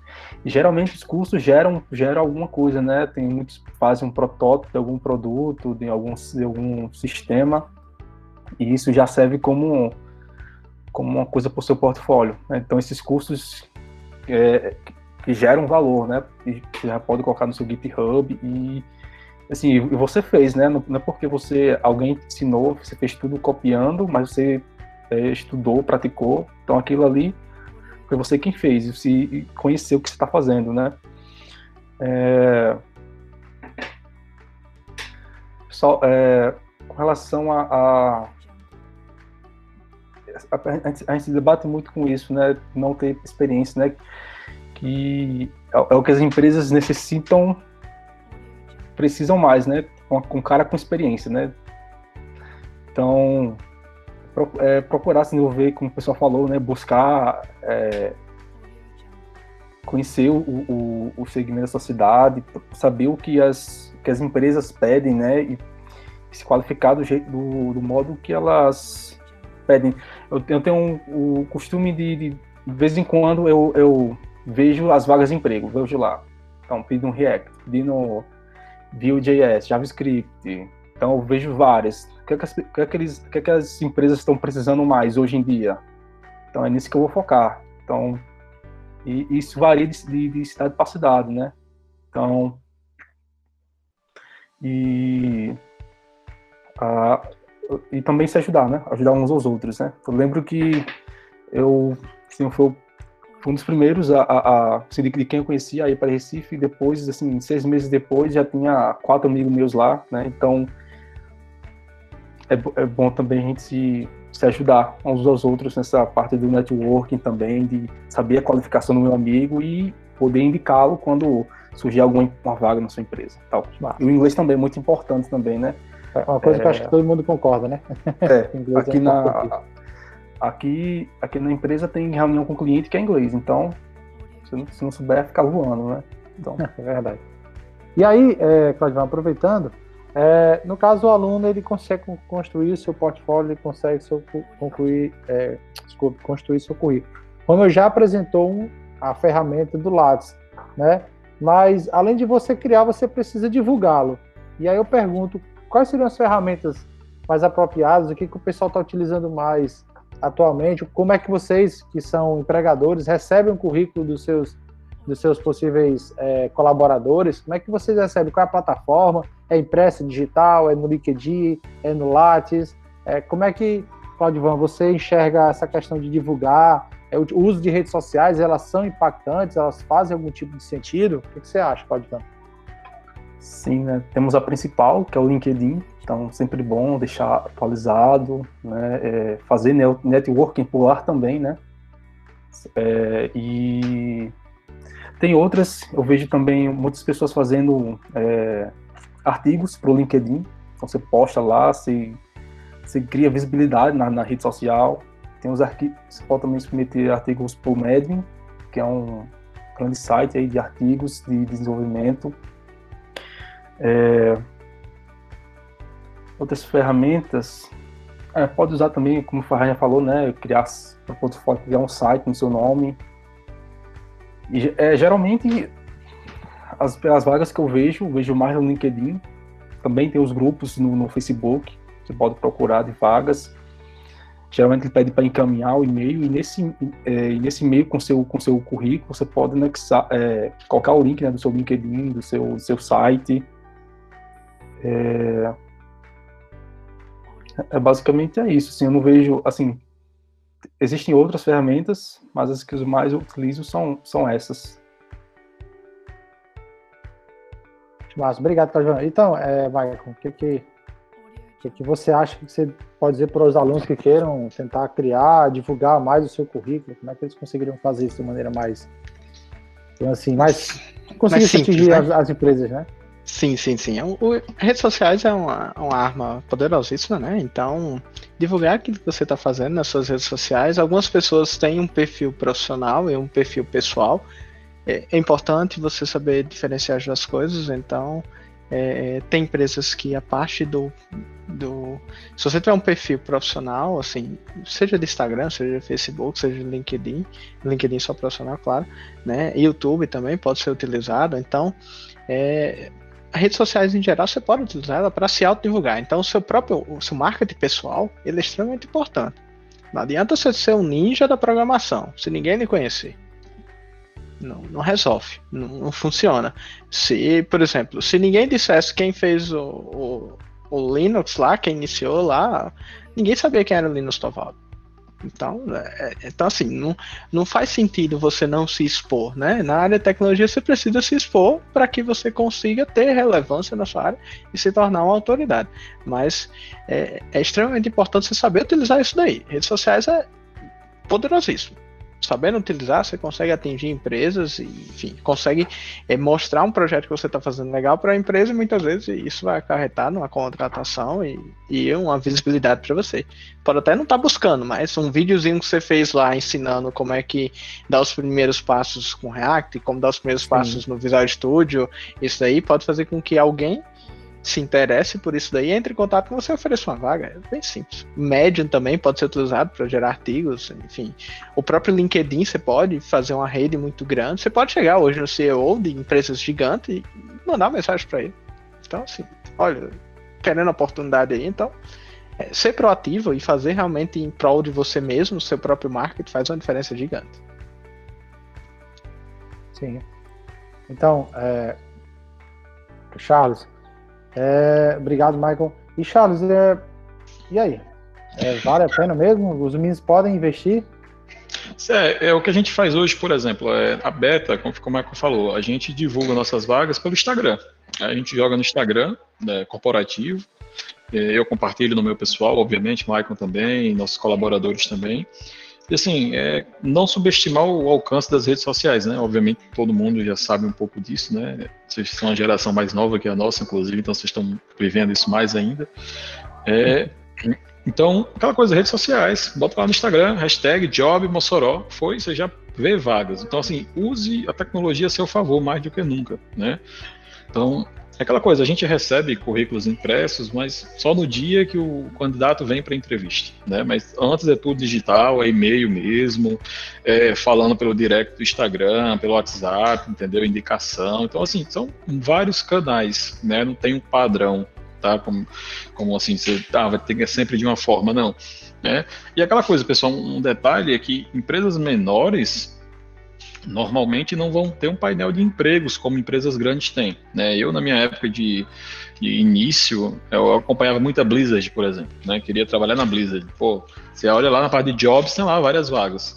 Show. Empresas grandes fazem isso, empresas pequenas nem sempre. Então, procure nas redes sociais, procure conhecer, né, entrar em contato, número de contatos, até mesmo do comercial, de repente, entra em contato, diz, ó, oh, sou estudante da área X, estou com experiência nisso, vi que vocês trabalham com essa área, então vocês trabalham com isso ou não, e procure se informar, né? Que, como eu falei, às vezes a empresa nem tem vaga, mas se você for esforçado e demonstra algumas habilidades, o pessoal chama para um teste, entendeu? É assim, você, você gera a demanda, por exemplo, né? Então, é aquela coisa, é, é não ter vergonha mesmo, né? E procurar, tá? É, é o que eu imagino. Massa. Então, Romero, é, além das redes sociais, eu acho que o Lattes ele já é uma própria ferramenta de divulgação, não é isso? É, o, o assim, o Lattes é a nível de Brasil, né? Então, Sim. assim, a nível de, a, academicamente, a nível de, do país, o Lattes é, é a ferramenta utilizada por todo mundo, é, dentro do Brasil, de todo mundo do Brasil, né? é a ferramenta utilizada por todas as instituições, por, pelos órgãos governamentais, né? Pelos, pelos institutos de pesquisa, etc. Né? Mas, assim, fora, fora o Lattes, né? É, o próprio Google Acadêmico, ele tem lá a parte de perfil, onde você cadastra. Na realidade, o, o, você cadastra seu perfil lá, você diz o seu nome, e o Google meio que acha as suas, as suas publicações na, na própria internet, né? Quando ele vai indexando, ele vai fazendo a referência para você. E é interessante do Google, do Google porque é, eles nos mostram as citações. Então eu cadastrei lá, fiz, fiz a configuração. Toda vez que alguém cita um trabalho meu, eu recebo uma mensagem do Google dizendo, olha, fulaninho fez a citação do seu trabalho, né? Então, assim, é interessante, porque, por exemplo, a gente cadastra no Lattes, é, alguns, alguns periódicos, ele fazem JCR, né? Então, ele, ele manda lá dizendo assim, olha, foi citado tantas vezes, mas isso dentro do próprio periódico, né? O Google não, o Google ele vasculha a internet e é o Google mesmo, então ele vai lá na, na, nas coisas dele lá, ele verifica que, seu trabalho foi citado e vai mostrando lá, então vai mostrando seu H-index, né, que a gente chama o índice de citação lá, e vai mostrando se você está tá bom ou mal, e, e, você pode ver essa comparação com outros. Né? Além do Google Escolar, eu poderia também citar o Academic Edu, né? É, onde você coloca seus trabalhos também, mas o mais utilizado no mundo é o ResearchGate, www.researchgate.com, né? É, é, um órgão, é uma rede, é uma rede social, né, voltada para pesquisadores, onde a gente é, publica lá os nossos nossos projetos, publica lá, é, disponibiliza os, os artigos, né? É uma coisa interessante porque assim algumas revistas elas são pagas, né? Então elas não não disponibilizam os artigos. E às vezes a gente pode fazer uma versão daquele artigo, uma outra versão e disponibilizar através do ResearchGate que é pra, aberto para a comunidade. Né? É uma tendência mundial agora as, as publicações serem abertas, né? serem, serem públicas, né? inclusive muitas, muitas é, veículos de financiamento estão exigindo que você publique em órgãos, é, em veículos que não sejam é, pagos, né? que não exijam o é. pagamento para você visualizar. Então, essas, essas três, além do Lattes, né? O Google Escolar, o R6. R6 Eu coloquei é... no link no chat, é isso aí, Romulo? Ah, deixa eu ver aqui. É isso mesmo, R6 Gate. Vou compartilhando aqui, eu vou encontrando com... É, ele é muito interessante porque permite a gente disponibilizar artigos, né?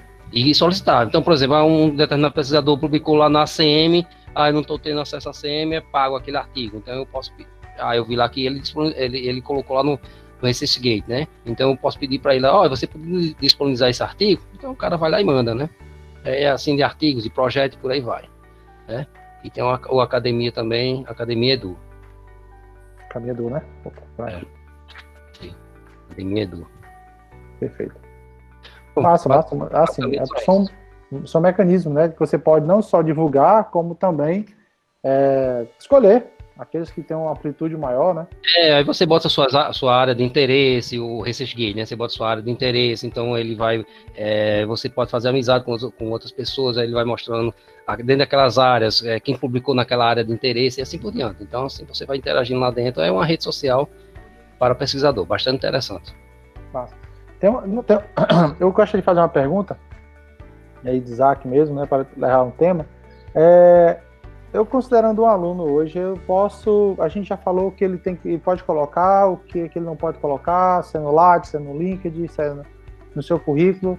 Mas a pergunta que eu gostaria de fazer é qual seria, é, eu até trago informação para esse debate, é que qual seria o meio que ele poderia ter, qual, seria a sua melhor estratégia para ele tentar adivinhar o que ele pode focar hoje para que ele trabalhe, para que ele ganhe experiência. Vocês já falaram, olhar as empresas, olhar network, né?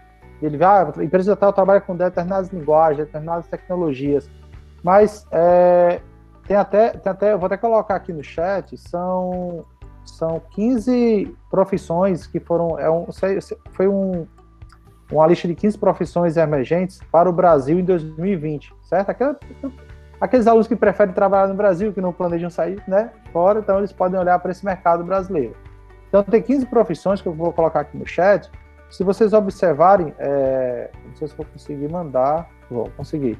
São 15 profissões que estão, que foi material produzido pelo LinkedIn, né, que ele fala de gestor de mídias sociais, engenheiro de, sabe, engenheiro de, sabe, segurança, é, é, engenheiro de dados, programador de JavaScript, investor, investor, então, tem vários, tem vários, várias profissões que não são especificamente de é, para a área de computação, mas você observa que parte delas, ou quase todas, tem alguma relação.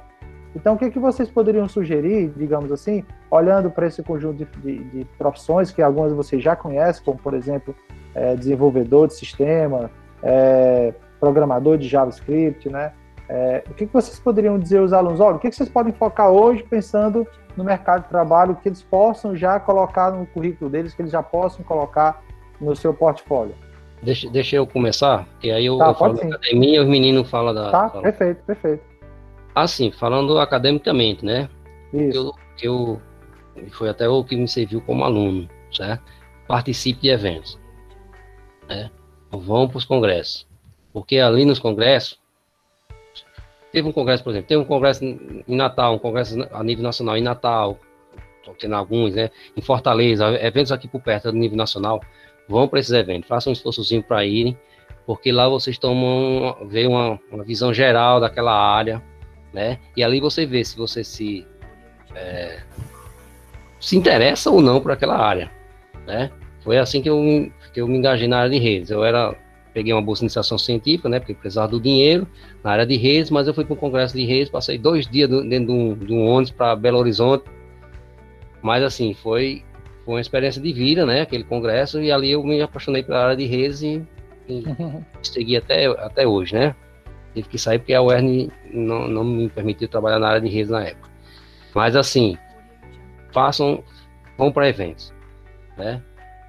É, o Ito falou aí na, na, na, networking, em eventos específicos da área de, de, de, da área profissional, né? Mas academicamente também tem vários eventos acadêmicos, né? Vão para esses eventos acadêmicos para você visualizar, né? Que a área da ciência da computação ela é muito abrangente, né?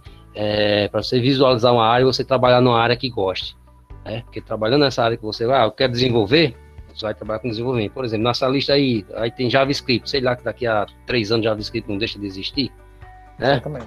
Coach, coach é o, pra mim, coach é o cara que é o cara que ensina o que tá, ele não sabe tá, fazer. Tá lá, né, na lista de da fonte do LinkedIn, é confiável. É. Mas tá lá.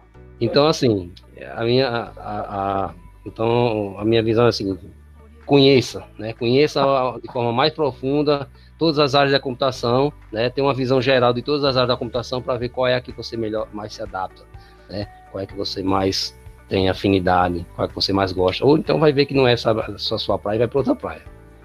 Né? Mas é isso, eu ainda digo assim, o que que vocês poderiam dizer para o aluno para aqui eu listei 15 que estão aqui numa pesquisa de, de 2020 mas daqui a 10 anos, né, como eu já comentou, e as profissões que ainda não existem, né, eu acho que vocês é, eu acho que é, não sei, não sei, Michael, mas eu acho que eu deduzo que Charles seja seja empreendedor, né? É, o Michael também, né? Esteja é, empreendendo, ou seja, esteja contratando, ou seja, ele não tinha vaga aqui em Mossoró, ele criou a sua própria a sua própria vaga. Eu acho que, que é nesse sentido. O que que vocês podem falar para o Olha, foque nesse estudo ou crie experiência nisso, porque vocês vão precisar ou para abrir a empresa de vocês, ou para trabalhar na profissão que ainda não existe, que, que vocês poderiam dizer assim para os alunos? É, não sei, começa aí quem tiver mais à vontade, né? É, bem, eu digo muito assim, é, eu sou muito da filosofia é, realista da coisa, né? Então, como eu já falei anteriormente, não existe aquela guerra de linguagem de programação, isso é muito mito, a galera gosta de fazer isso aí para uhum. ficar tirando onda com a cara do, um do outro, né? Mas é, não tem o que fazer, é pesquisar as vagas, ver o que, é que tem na região que você está interessado, é tudo uma questão de objetivo. Tá? Eu penso muito nisso, questão de objetivo. Você quer ficar no Nordeste, pesquisa algumas vagas da cidade, ou de Mossoró, ou de onde você pretende ir, e se adequa à vaga. Acabou. Não, não tem muito isso. Agora, claro, obviamente, se você vê algo muito específico, uma tecnologia que você nunca viu, ninguém nunca falou com você, você pesquisa mais a fundo para ver se realmente é viável, se não é um, um ponto fora da curva ali que só aquela empresa usa. Porque senão você vai ser um super especialista e numa, numa, numa vaga que pode acabar né, num cargo que pode se acabar muito em breve. Claro que, né, o pessoal, né, nós da área de TI, já estamos sempre aprendendo, estudando muitas coisas ao mesmo tempo, já para evitar esse tipo de problema. Tanto é que, em plena pandemia, é, eu digo que o setor de TI não, não parou um minuto, né, não, até arrisco dizer que não sofreu muito com isso, para não dizer nada, né. Por exemplo, a beta nós não paramos, nem um minuto de, de funcionar. A gente mandou todo mundo home office, e continuamos funcionando ele 100% produtividade normal. Então, assim, pesquise é, as vagas de acordo com o seu objetivo e se adeque. Né? Obviamente, sempre tendo atenção a essas, essas áreas muito específicas, porque você só vai ter mercado numa grande empresa. E o Brasil, assim, fontes Sebrae, não vou, não vou precisar a porcentagem, mas lá, 90% ou boa parte das empresas do Brasil são pequenas empresas, não são grandes empresas. Então, inevitavelmente, como o Michael comentou mais cedo, você vai trabalhar numa pequena empresa. Nem todo mundo vai conseguir trabalhar numa, numa grande empresa, não tem vaga, né? Não, a vida não funciona assim, né? Então, assim, pesquise, pesquise as vagas, se adeque e siga o objetivo que você, tá, você tem traçado para sua vida, né? Não é algo simples de se dizer, né? Porque muitos de vocês que estão talvez entrando agora na faculdade ainda são muito novos para isso, mas tente pensar no futuro. Não, não vá naquela na teoria de ah, 10, 15 anos, não, pense 5 anos, né? Algo mais curto, que é mais palpável, né, para quem não gosta de planejar muito para frente. E aí você vai se adequando, tá? Então, por exemplo, hoje, o que é que eu recomendaria? Sei lá, estude JavaScript e todas as suas vertentes. Pronto. Estude JavaScript, tem conteúdo para passar o resto da vida estudando e você vai conseguir entrar em várias coisas, entendeu? É, é por aí. É muita questão de se adequar. Não, não tem um caminho certo.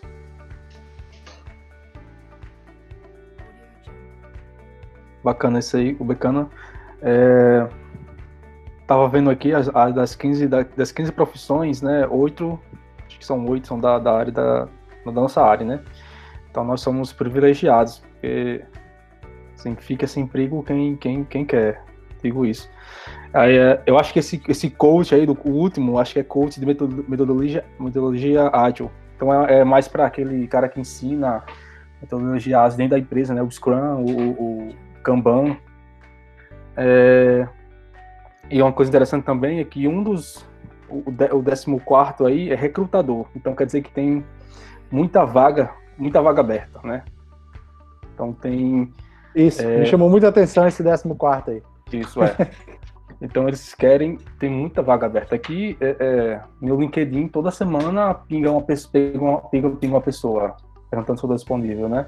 Mesmo, mesmo eu tendo é, desativado lá, que eu, tava, que eu não tenho interesse em vagas. Então, mesmo assim, eu sou abordado por vários, vários recrutadores. Então, e então nossa área está crescendo muito, né? A gente vê a área de ciência de dados, que é uma das áreas que estão crescendo mais e que estão e as que pagam mais bem também. Então um ponto, outro ponto que eu vejo bastante forte no Nordeste na área de computação é em Recife, né? Lá também a área que está expandindo muito lá o Porto Digital, então tem várias vagas lá, lá abertas também. Então para quem quer se aventurar aí, sair da cidade, que foi o meu caso, né? Fui para Recife no primeiro emprego. Então lá é um bom, um bom lugar para começar. É... Basicamente é isso. Beleza. Michael? É, eu tava dando uma olhada aqui nessa lista, né? Que vocês colocaram aí. Né? A fonte extremamente confiável, né? Mas enfim. É, a, a ideia é, é se focar em resolver problemas. Eu acho que tecnologia ela serve para isso. Então, é, beleza. Uber resolveu um problema na locomoção. Qual a tecnologia que ele usou? Ninguém tá, quer nem saber se tá rodando React, C, Assembly, Fortran, enfim, o que já está rodando ali atrás? Ninguém nem sabe. Deve estar rodando um bilhão de coisas. Então, assim, é, foquem em resolver problemas. Se você consegue resolver um problema de, da sociedade moderna que a gente tem, você pega uma tecnologia que se adequa àquele problema e acabou. Você vai ter emprego. É fato. Entendeu? Gestor de mídias sociais. Antigamente isso nem existia, nem se pensava num negócio desse. Né? E hoje é um problema. Você, toda empresa precisa de uma mídia social e você precisa ter alguém para gerir isso né? Você tem segurança, tudo hoje é digital. Então, você precisa disso. Qual tecnologia que você vai focar? Poxa, tem um monte. Agora, é, é, como eu digo, você não deve focar tanto na tecnologia. Tecnologia só serve para uma coisa, resolver problema, mais nada. E a gente brigar para saber qual é a melhor, só isso. Tirando isso daí, não serve mais para outra coisa, não. Então, é, a ideia é se focar em um problema. Seja um problema. Aí tem vários. Você pode ir para problemas governamentais e, e, na parte de estrutura governamental, a estrutura da sociedade em si, seja de locomoção, seja ela de pagamento, seja ela de meios de vida, lifestyle, enfim. Tem, tem, tem N problemas aí para serem resolvidos. Esperando alguém que for lá e vai resolvido, eu dei o pontapé. Então, se você focar em, em, resolver problemas, você nunca vai estar desempregado. Nunca. Não tem como uma pessoa que consegue resolver problemas, resolver problemas de uma empresa, automatizar um processo, automatizar uma gestão, melhorar e reduzir custos, aumentar o desempenho de algo, ele vai estar desempregado, não importa. Né? Você tem, você tem pessoas, um exemplo simples, é natural na carreira do desenvolvedor que ele, ele vai fazer o quê? É, ele vai acabar parando de programar. Ele vai apenas resolver o problema. Olha, eu sei como resolver o problema. É assim. Joga pro time de desenvolvedores, o desenvolvedor vai lá e faz. Bom. Então, é, é, natural. Você tem um mega especialista lá com anos e anos de experiência, ele só sabe fazer uma coisa, resolver problema. Então, se você pensar agora em ficar com se preocupando com a tecnologia que você vai usar, usa aquilo que o mercado está utilizando e foca em resolver problemas. Lá na frente você vai ter um desempenho muito melhor do que aquelas pessoas que são ultra especialistas em algo, na sintaxe, uhum. digitando lá em 10 mil X e não consegue entender um problema para resolver ele. A empresa, é, isso é irrelevante. É. Entendeu?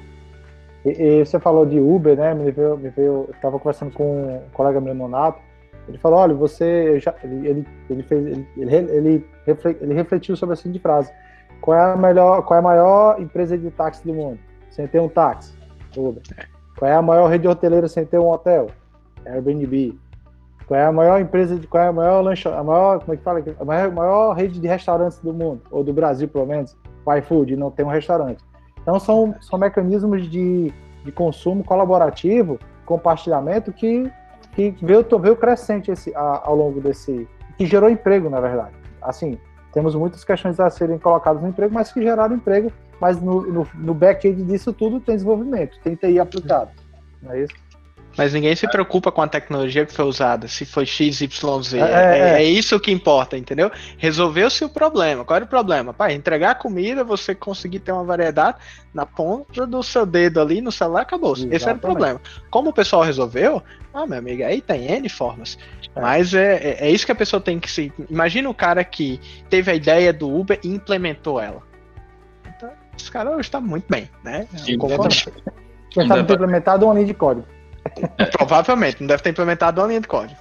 Existe um detalhe muito importante também no tocante à carreira profissional, que às vezes as pessoas não pensam nisso, pelo menos eu não pensava no começo, né? Que é custo de vida, tá? É, o Claudio falou do, do polo de Recife, pronto, de fato, Recife paga muito bem, né? Tem vagas lá fantásticas que, obviamente, vão exigir um caminhão de coisas, né? Claro, requisitos lá em cima. Porém, lembre do custo de vida de uma cidade grande. Né? Muita gente às vezes ignora isso. Tá? Eu digo muito assim que Mossoró, com uma, desacelerada que deu a área do petróleo, a gente virou meio que uma cidade universitária. Né? Então a gente tem muita universidade em Mossoró formando de, das mais diversas áreas. Então assim, Mossoró é uma boa cidade para você trabalhar para fora. Né? Você consegue ter um custo de vida baixo e consegue trabalhar bem. Nós temos alguns casos de colegas nossos, já da época do IF, quando eu fiz o técnico, que ele presta serviço para uma empresa multinacional, mora aqui. O cara vive muito bem, obrigado, fatura em dólar, tá? Então, assim, pensem nisso. Você, você não precisa estar na cidade para estar tá trabalhando lá na cidade, vamos dizer assim, né? Trabalhando para a cidade. Tá? Hoje, com a, toda a questão de uma popularização maior do home office, você consegue fazer isso mais fácil. Né? Então, você pode estar tá aqui na, na, sua casa, na sua família, sua mãe, enfim, e estar tá trabalhando para São Paulo, para o Rio de Janeiro, enfim, né? para onde tiver demanda. Né? Ou até mesmo para fora, tá? Então, pensem nessa possibilidade também. Né? Não precisa se deslocar hoje. Hoje, hoje em dia não, não, existe mais muito essa realidade. Sim. Verdade. É assim, pessoal. Então, é, algumas perguntas ainda, né? A gente, a gente já meio que já passou por elas, como por exemplo, será que o aluno com a graduação ele consegue ser inserido na, no mercado de trabalho? A gente já meio que já conversou sobre isso, né? Acho que foi, acho que foi Michael falou, né? Que antes da graduação, durante a graduação, pós-graduação, nível de mestrado, né?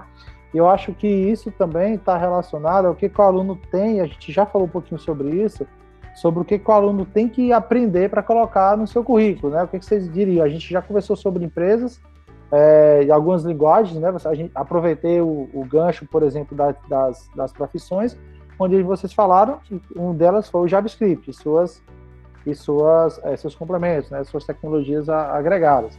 Eu acho que, nesse sentido, o que, que eu pergunto, para tentar finalizar esse primeiro bloco, depois a gente vai passar para outro mais específico, é, e a nossa região aqui, Mossoró, a gente acabou de falar, ó, eu posso trabalhar, morar em Mossoró e trabalhar para fora, perfeito. Consigo me estabelecer aqui em Mossoró, com pouco outro de custo de vida, mas se eu quiser trabalhar aqui e se bem que agora nós estamos num momento diferente, né? Que nós temos o home office, então podemos trabalhar em qualquer lugar do mundo, aqui em Mossoró.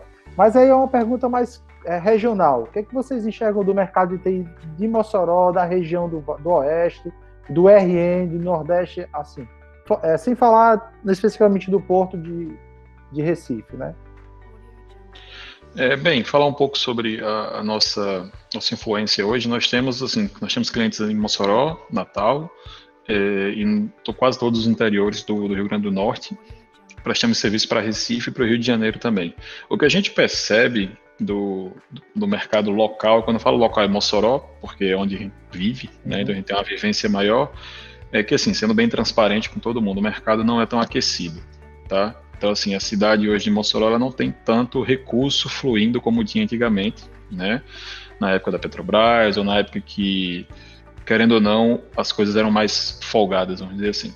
Então, é aquela coisa, o mercado existe, ele consegue manter as empresas que estão aqui, minimamente, obviamente, né?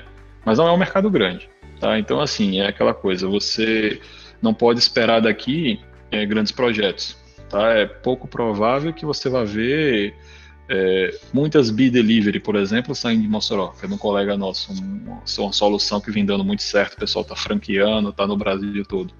Então, assim, é um mercado bom, né? mas tem, você tem que ter ciência disso. Né? O nosso estado ele, ele tem muitas, muitas carências aí, não, não tem bons governantes, a verdade é essa, mas é um estado bom para se começar. Né? Então, você não pode depender só daqui, a verdade é essa. Né? Seja você como empresário, como empreendedor ou como programador. Claro, se você for tiver um nível bom, você realmente conseguir entregar, você vai conseguir ter um bom salário, um, trabalhar numa boa empresa e se estabelecer. Mas tem que ter essa ciência. Né? Não é porque você vê vagas de 20 mil reais por mês que você vê lá em São Paulo que vai ter isso na nossa realidade aqui. Não vai ter, porque os clientes não pagam isso. Né? Todo mundo tem que ter essa, essa ciência de que você tem que entender o minimamente de mercado, porque senão você vai estar vivendo numa utopia. Né? Você vai estar achando que o paraíso existe e vai ser assim quando você terminar a graduação. Não vai ser. Né? Alguém precisa dizer isso o quanto antes para todo mundo. Então, tem que ser bem pé no chão. Tá? Mas é aquela coisa, o mercado ele deu uma melhorada agora, obviamente, porque estamos num momento bem atípico. Então, tem muita demanda por aí, né? Mas em épocas normais, a gente tem que gerar a demanda. Normalmente, a gente como um uma agente de inovação, vamos dizer assim, né? Chega no cliente, vê as dificuldades, faz um levantamento e propõe, ó, você tem que melhorar nesse eixo ABC. E tem que convencer gente... o cliente, né? Exatamente, tá? Por isso que você não pode ser só técnico principalmente para ser né, empreendedor. Você tem que saber lidar com pessoas, tá? Então, não é aquele mercado onde você vai ter milhares de clientes vindo atrás de você pelo seu serviço, não. Você pode ser o melhor do mundo, o cliente não vai atrás porque ele vai achar que não precisa, tá? Você vai ter grandes empresas com 30 anos de mercado usando planilha de Excel e achando que está certo. Né? Isso é uma realidade, porque o nosso mercado é pequeno, é uma cidade pequena, né? Mas é uma boa cidade, como eu comentei anteriormente. Você tem oportunidades, é só conseguir né, encontrar. Ok, obrigado, Charles. Então, Romeu, é, do ponto de vista acadêmico, que, que você considera é, aqui para não só para TI, não só para não só para ciência da computação, mas no mercado de tecnologias, o que, que você considera aqui como sendo a nossa situação assim, do ponto de vista acadêmico? Claro que é acadêmico o mercado, mas é, que é o seu critério? É, assim, até a gente no, no NDE, né, que é o nosso núcleo de desenvolvimento é, estruturante do curso, né, Ciência da Computação, a gente já, já conversou um pouco a respeito, né. Como Charles falou, nós temos a, a, a região, ela tem uma determinada carência, né, mas a carência eu acho que não é nem a, a, a assim, a falta de necessidade, é mais uma falta de visão empresarial, né, a, a o a região vem se desenvolvendo, né, e para esse desenvolvimento ela precisa de tecnologia, né, mas ainda a, a, os nossos empresários, boa parte deles são muito é, empresas de família, né, então essa visão fica um pouco distorcida, né, mas assim, a, de uma certa forma a região vem crescendo, né, academicamente, como foi falado aí, Mossoró é um polo universitário, né, isso de certa forma também encarece a, a, cidade, né? Mas assim, é um polo universitário. Nós temos várias instituições que trabalham com, com informática, né? Que tem cursos de informática, né? Mas assim, a gente vê hoje que o curso de ciência da computação ele dá uma formação muito ampla, é muito abrangente. E o mercado nem sempre ele tem essa necessidade, né? Dessa formação tão abrangente assim. Né? Inclusive, deixando aqui dizer para vocês que nós estamos montando um novo curso é, a previsão é que ele já possa ser ofertado no SISU do próximo ano, né? Que ninguém vai sabe quando é que vai ser o próximo ano. É verdade. é, ninguém sabe quando é que vai ser o próximo ano, então assim é, é de é, sistemas para a internet, né? Nós vamos montar um, um, segundo, um segundo curso do departamento, sistemas para a internet, é um curso mais moderno, né? Voltado para um determinado nicho, né? Não dá uma formação ampla como ciência da computação, né? Mas é, focado para um determinado nicho de mercado. Né? Aí a gente acredita que é esse o nicho que, que a região, né, não só Mossoró, mas a região Nordeste, hoje em dia nossos alunos de ciência da computação estão espalhados né, pelo país. Né? Nós temos a, pessoal em Recife, pessoal em São Paulo, né, várias pessoas em São Paulo. Né? É, e pessoal em todo canto, né? Que tem alguns trabalhando em home office, então trabalham em qualquer canto, né? Mas assim, é, é, mas a, a, gente vê que o curso ciência da computação ele tem uma formação muito abrangente e que a gente precisa direcionar é, um pouco mais para o mercado e a ideia desse curso de sistemas para a internet é isso. Né? Ele não dá uma formação tão ampla, mas é uma formação também mais rápida, né? Uma formação de é, dois anos e meio. Eu estar perguntando se esse curso é, vai ser tecnólogo ou, ou vai ser bacharelado ou. Não, é, é, é, é, Tecnólogo, não é isso? Tecnólogo, né? É porque assim, não, não, não existe mais esse. É, é, é um curso CST, né? Curso superior em tecnologia, né? Mas é um curso de, de, a nível de graduação, né? É que não se usa mais a palavra tecnólogo, né? Mas assim, é, é, é um curso de dois anos e meio tá? Mas o nível dele é de graduação. Isso. Então, Maicon, o que, você acha aqui do mercado regional? Ou a gente pode ser que não temos nem mais essa limitação, né? É, hoje com, hoje com a pandemia, apesar de todas as coisas ruins dela, ela trouxe um lado bom, né? Que é a visibilidade das empresas para a necessidade de uso de tecnologia. Né? Então hoje aquela pessoa que dependia do cliente vindo até a sua loja, hoje precisa conseguir vender pelo WhatsApp, conseguir vender pelas redes sociais. E isso abriu um leque de opções para muita coisa abriu um pouco a cabeça do, dos empresários, né? Principalmente aqueles empresários mais antigos, de empresa familiar, aquela coisa toda que eram bem limitantes e bem. Ah, se a minha folha do Excel aqui funciona, para que, que eu vou pagar um software. Para que que eu vou ter isso? Então, para ele não tá nem aí. Exatamente. Então, aí é, é, tem esses problemas que muitas vezes nem sabem, não sabem nem que lei é essa, então tem esses detalhes. A gente tem grandes desafios aí na nossa região que nunca foram solucionados, por exemplo. Não existe um RP para a área do sal que supra toda a cadeia. Então não existe um eficaz, tá? Você tem um ou outro ali que atende, e quando você faz um, um MacGyver, um Frankenstein lá, junta tudo, você tem alguma coisa. Mas nada eficiente.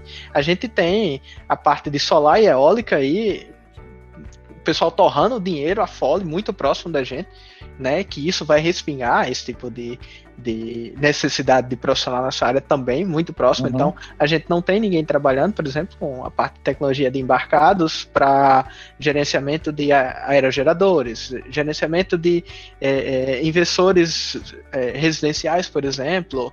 Como é que monitora isso? Como é que o cliente consegue ver isso? Como é que ele vê isso na palma da mão dele? Então, tem vários problemas que podem ser focados na nossa região aí.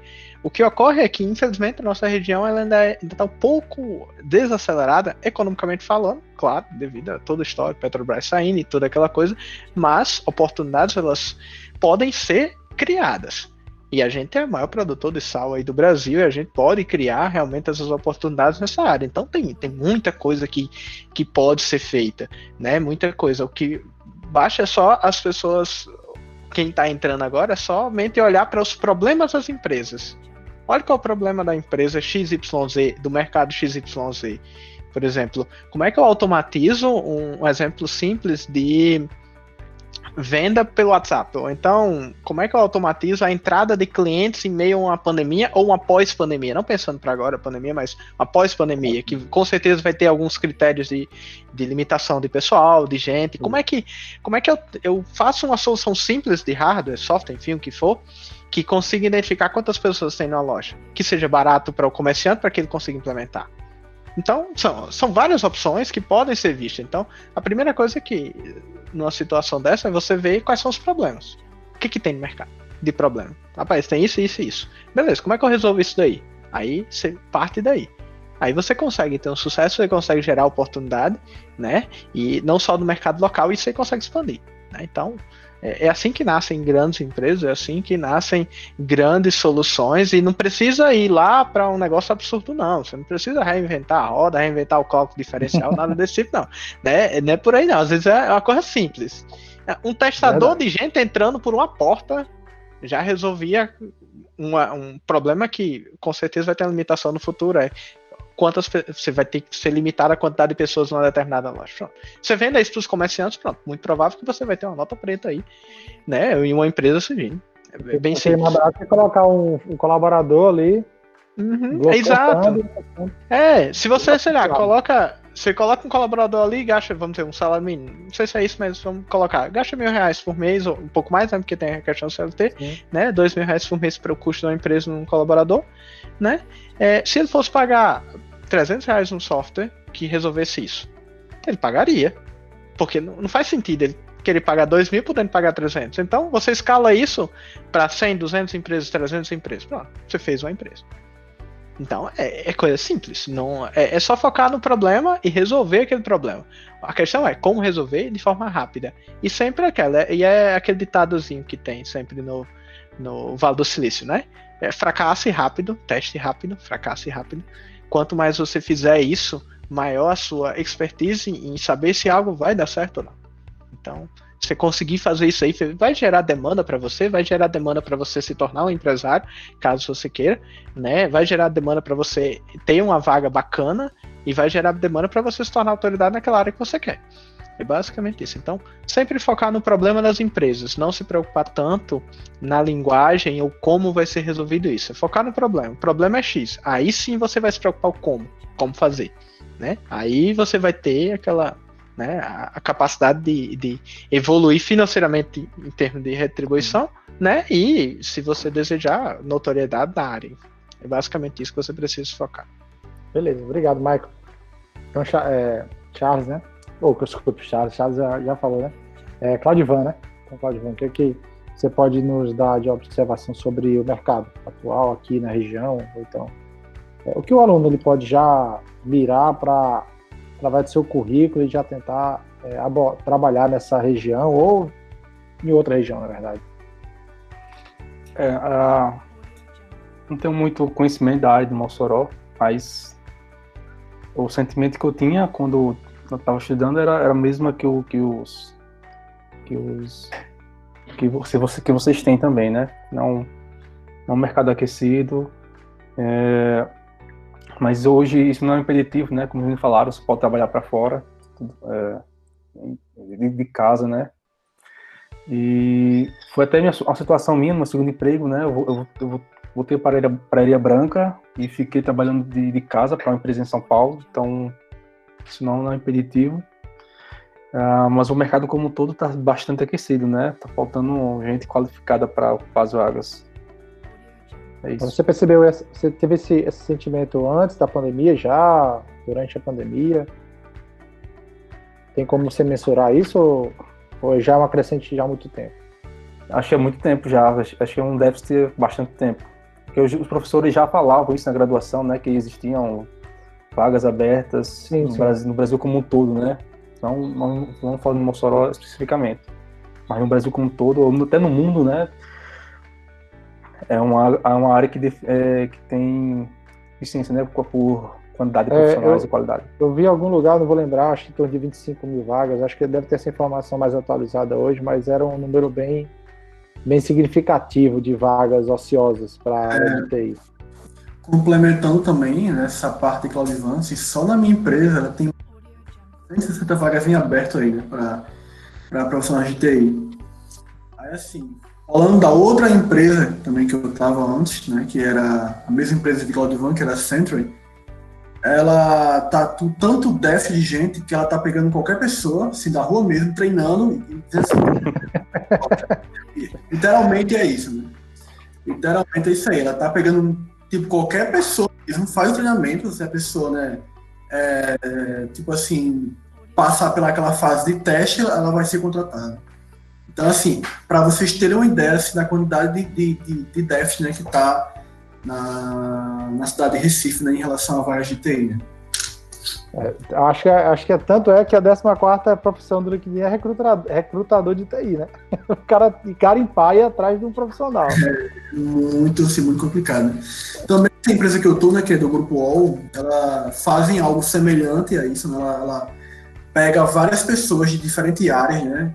É, eu mesmo também, como participei da parte de recrutamento, né, entrevistando o pessoal, já entrevistei Uber, estava migrando para a área de computação, é, engenheiro de produção, engenheiro civil, várias pessoas assim, de negócio, mesmo assim, que é, vislumbrou né, essa, essa, essa tendência aí de computação que era estava pagando muito bem coisa e tal, e estava migrando, né?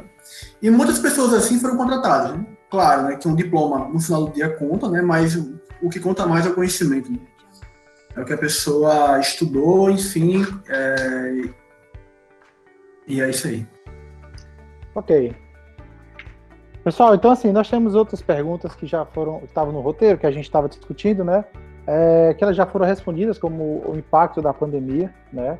Principalmente na nossa vida, já falamos do aumento do home office, aumento da, dessa, dessa, digamos assim, esse paradigma de trabalho remoto, né? Então, assim, é, então eu deixei, pedi para o pessoal do PET, né, é, elaborar aí um formulário para que, os, que os alunos que estão escutando, que eles também possam participar através de perguntas, né? Então, é, Luana, é, você já, alguém já preencheu esse formulário? Alguém já tem alguma perguntinha que a gente possa é... fazer nossos convidados? Só para eu complementar, é, primeiramente agradecendo vocês, Claudivan, Maicon, Charles, Romeu, Isaac, para abrir um pouco nossa mente dessa forma. Eu, por exemplo, não sabia a diferença entre currículo e portfólio. Ficou mais claro. E agora vou abrir para pergunta sim. É, quem quiser perguntar pode usar tanto o chat quanto o formulário, tá? Fique à vontade. Porém, já teve algumas perguntas aqui que eu anotei e eu já vou ler aqui para vocês, que é a da Mia Arjona. A primeira dela foi: Por que fazer mestrado em ciência da computação é necessário ter faculdade na área de exatas? Acho que Romeu pode responder essa pergunta dele, depende do pro, programa de mestrado. Eu não entendi a segunda parte, é o quê? É que ela perguntou se é, por que, que para fazer mestrado de ciência de computação tem que ter um curso ou tem que ter a graduação na área de exatas. Eu acho que é essa a pergunta, né? Sim. Isso, isso. Bom, então vamos começar. Por que fazer um curso de ciência da computação? Primeiro porque o mestrado é em ciência da computação, né? Então a pessoa é, vai desenvolver um trabalho, em geral, na linha, né? já trabalhando em uma linha de ciência da computação. Então, se ela não tem uma base, é, ah, eu sei, sei programar, mas às vezes isso aí, só isso aí não é, não é substancial, né, para ele conseguir desenvolver o seu trabalho de dentro do mestrado. Né? Então, basicamente é só por isso. Certo? Isso aí, Romer, isso casa com o que Michael falou, porque não adianta, né? Ele, você não adianta só saber programar, você tem que resolver problemas. E a gente sabe que em computação, nós temos um, não só no curso da, de Mossoró, mas em qualquer outro curso de computação, digamos assim, na sua grade, você tem elementos, você tem componentes que, que exploram a, esse poder de resolução de problema do aluno, né? Porque é. a gente sabe que a tecnologia ela passa, então o que fica é o resolver problema.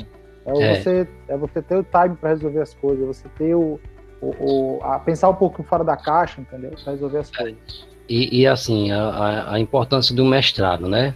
E, e, embora, embora assim, na prática, como me falaram aí, o que as empresas querem é alguém para que saiba solucionar problemas, né? Então você sabe solucionar esse problema, você sabe fazer, resolver aquilo ali, você vai lá, né? E resolve o problema da empresa. Agora, se assim, uma pessoa com mestrado, ele dá, tem um app no tipo de problema que ele pode desenvolver, né? Porque no dentro do mestrado a gente é, é, desenvolve né, um problema, é a sua tese, a sua dissertação de mestrado é um problema que você é, resolveu, né? Mas usando métodos científicos, né? Usando uma metodologia científica. Então, assim, você é, tem um hábito, você tem um ganho no tipo de problema que você pode desenvolver quando você desenvolve o mestrado, né? Então, isso, algumas empresas né, exigem é, é, pedem que você tenha um mestrado, porque você vai estar apto a desenvolver outros tipos de problemas. Né? Então, o mestrado, o, você desenvolver um mestrado, eu também acho importante, né? Mesmo você pensando que ah, não vou seguir academia, mas você trabalhar, desenvolver o seu mestrado, você fica apto a desenvolver outros tipos de problemas, né? A solucionar outros tipos de, de, de, de, de desafios que aparecem, né? E, em geral, usando método científico. Né? Então, basicamente é isso. Ok, obrigado, Roma. É... É, outra pergunta, Renato?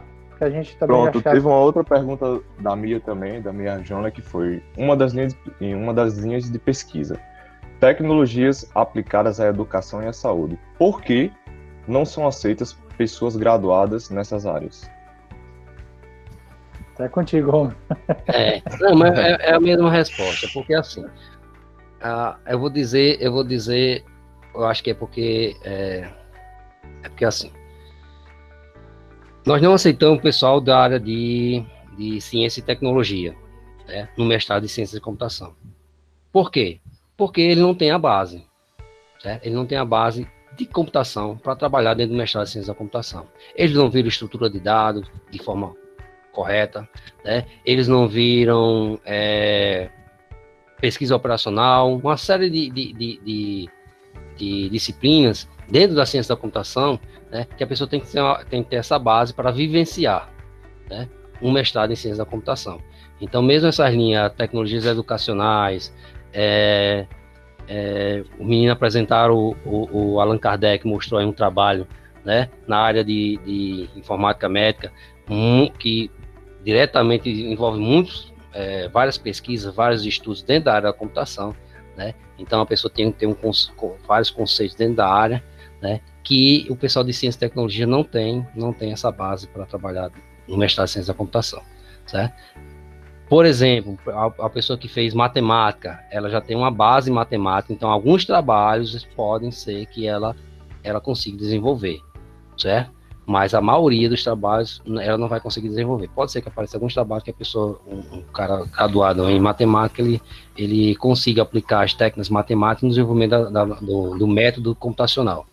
Né? Embora ele, por exemplo, não, não programe, mas ele vai desenvolver um método usando a matemática para desenvolver esse método. Então, mas assim, infelizmente, eu, eu, acho que é, eu acho que é essa a questão dela, né? O pessoal de ciência e tecnologia não tem essa base é, para trabalhar o mestrado em ciência da computação. Pode ser que até alguma, alguma dissertação se encaixe, né? Mas em geral, não.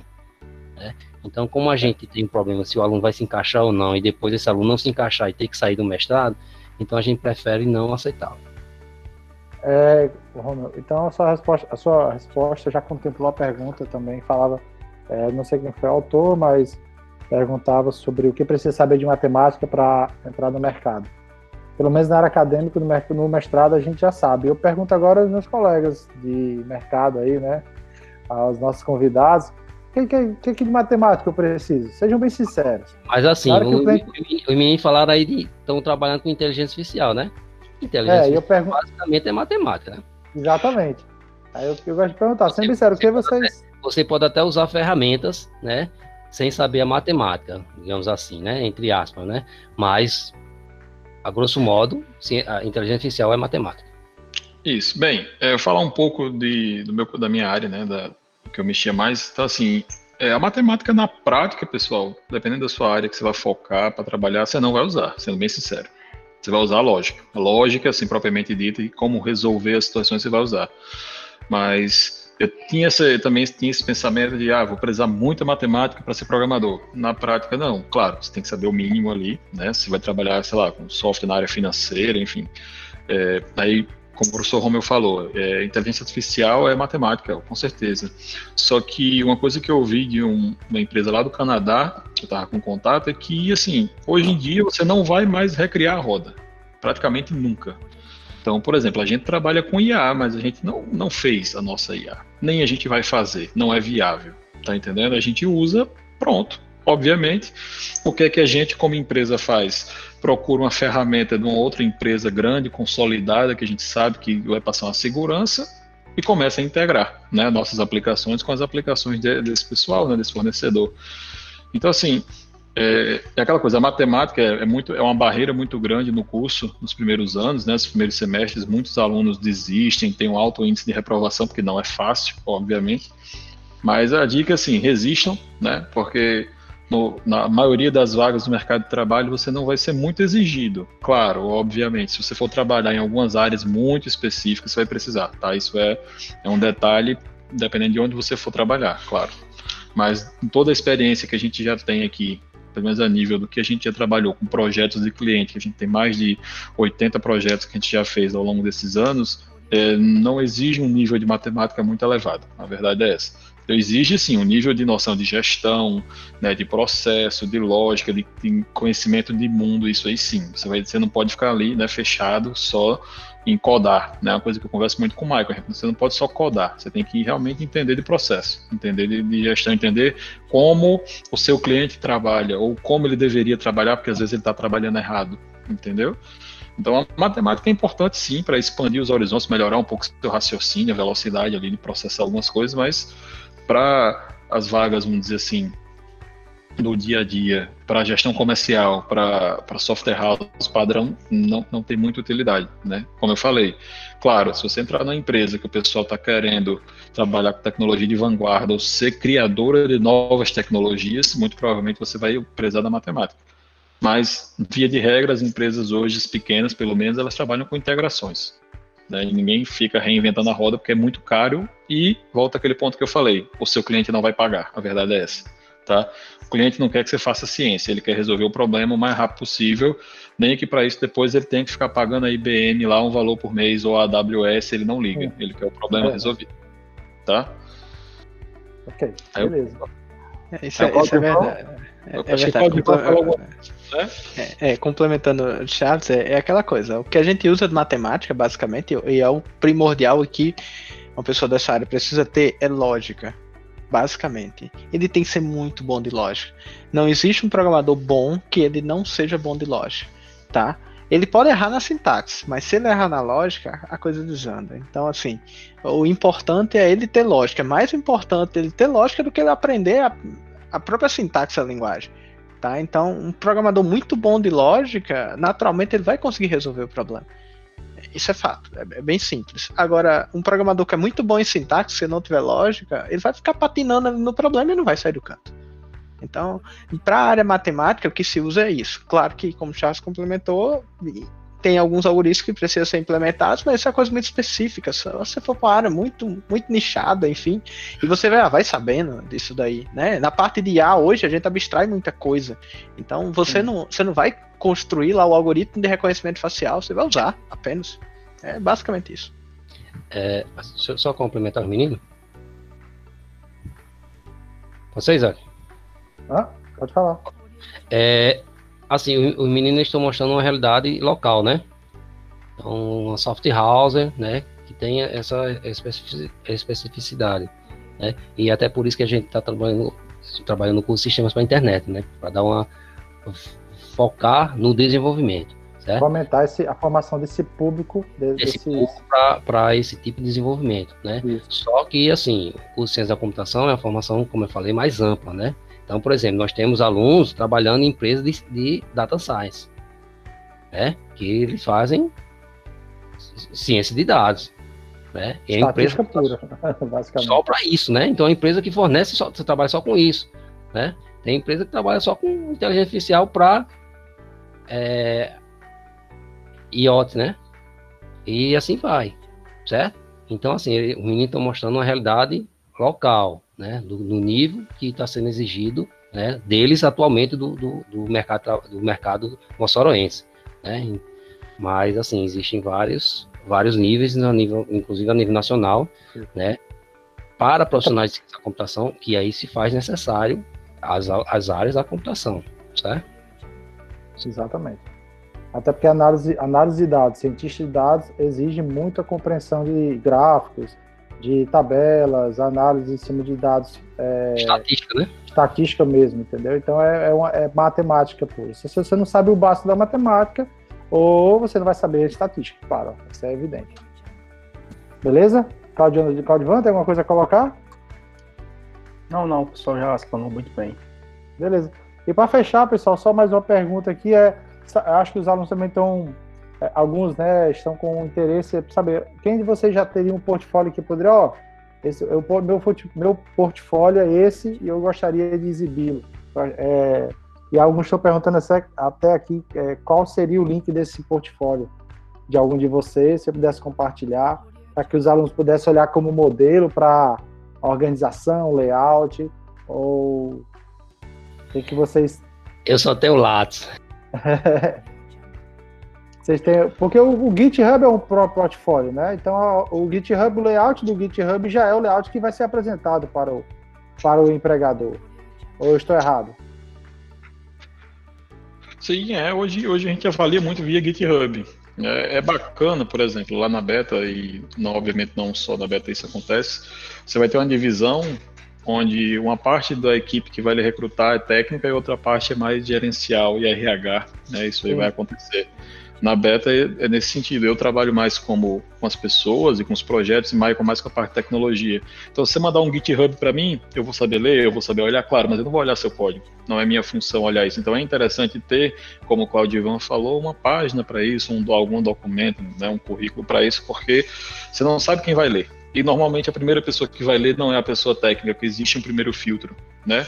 Então, realmente é importante ter uma página ou ter alguma forma de exibir o dado de forma mais amigável, né, para o, o headhunter lá, né, para o recrutador. Tá? Eu acho que eu não estou com meu portfólio atualizado, né, porque já faz vários anos que a gente que eu estou com aberta. Uhum. Então, o que a gente tem hoje, sim, é lista de projetos executados, né, basicamente. Nossos portfólios são nossos clientes, né. Então, eu não teria eu não teria muito como exemplificar como deveria fazer. Né? Talvez talvez o Claudivan tenha algo pronto aí que possa mostrar. Ah, eu, eu, também não tenho, eu estou em, em, construção.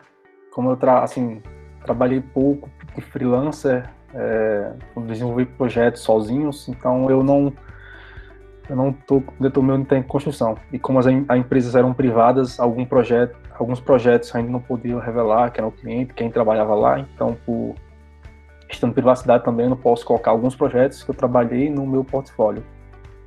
Mas o meu está em construção. Posso colocar aqui um exemplo de um, de um amigo que fez um? Acho que até o Wilton fez um para ele recentemente. Eu poderia mostrar. Tá, se puder compartilhar a tela, então.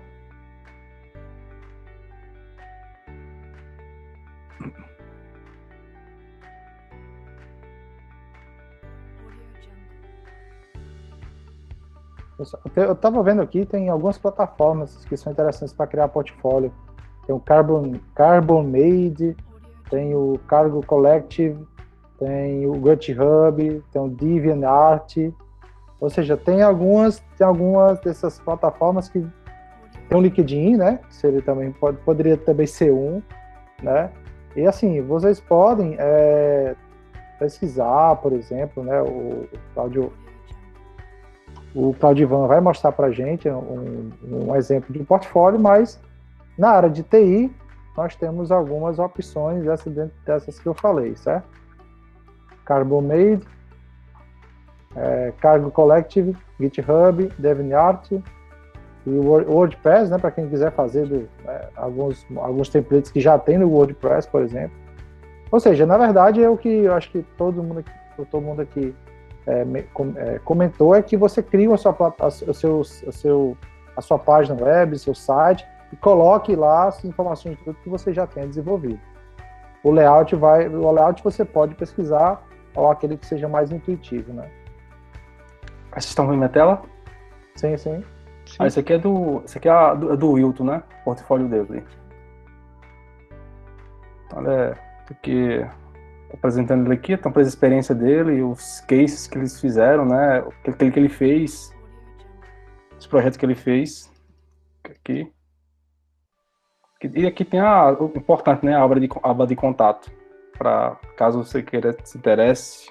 Pode acessar o CV aqui. É, é basicamente uma landing page uhum. com, com, com o que tem sobre você. Assim, tem layout, sim. É bom você. Tem, tem vários na internet, mas é bom você colocar a sua personalidade, né? Colocar, não pegar pronto já e, e deixar do jeito que tá lá que essa não teve nenhum trabalho, né? Assim, bom você colocar um pouco do seu perfil, da sua personalidade também. Verdade. Então, pessoal, alguma mais alguém tem alguma consideração? Obrigado por ter mostrado. Alguém tem alguma outra consideração? Pra é gente... só um detalhe, vai acontecer Sim. muito, por exemplo, no meu caso, tem meu GitHub aqui. O que está disponível para o público é pouquíssima coisa, né, em termos de repositório. Mas assim, eu tô com quase tá 356 repositórios que eu estou aqui participando, entre comunidades, enfim, entre as coisas. Sim. 90% desses repositórios são repositórios privados, de projetos que não podem ser é, claro. colocados disponíveis, né? Então, muitas vezes quando você vai para uma entrevista, você pode colocar assim, fazer como eles fizeram a parte do, do site, isso é muito bom, né? E quando você chegar na entrevista, você mostrar aquilo que realmente você tem autorização para mostrar individual. Então, isso pode ser um diferencial, né? Mostrar aquele projeto, aquele case de sucesso que você fez, né? Ali com o entrevistador pode ser a diferença entre você entre naquela vaga ou não. Né? Então é muito importante você ter realmente isso daí pronto, palpável, né? Para você conseguir mostrar.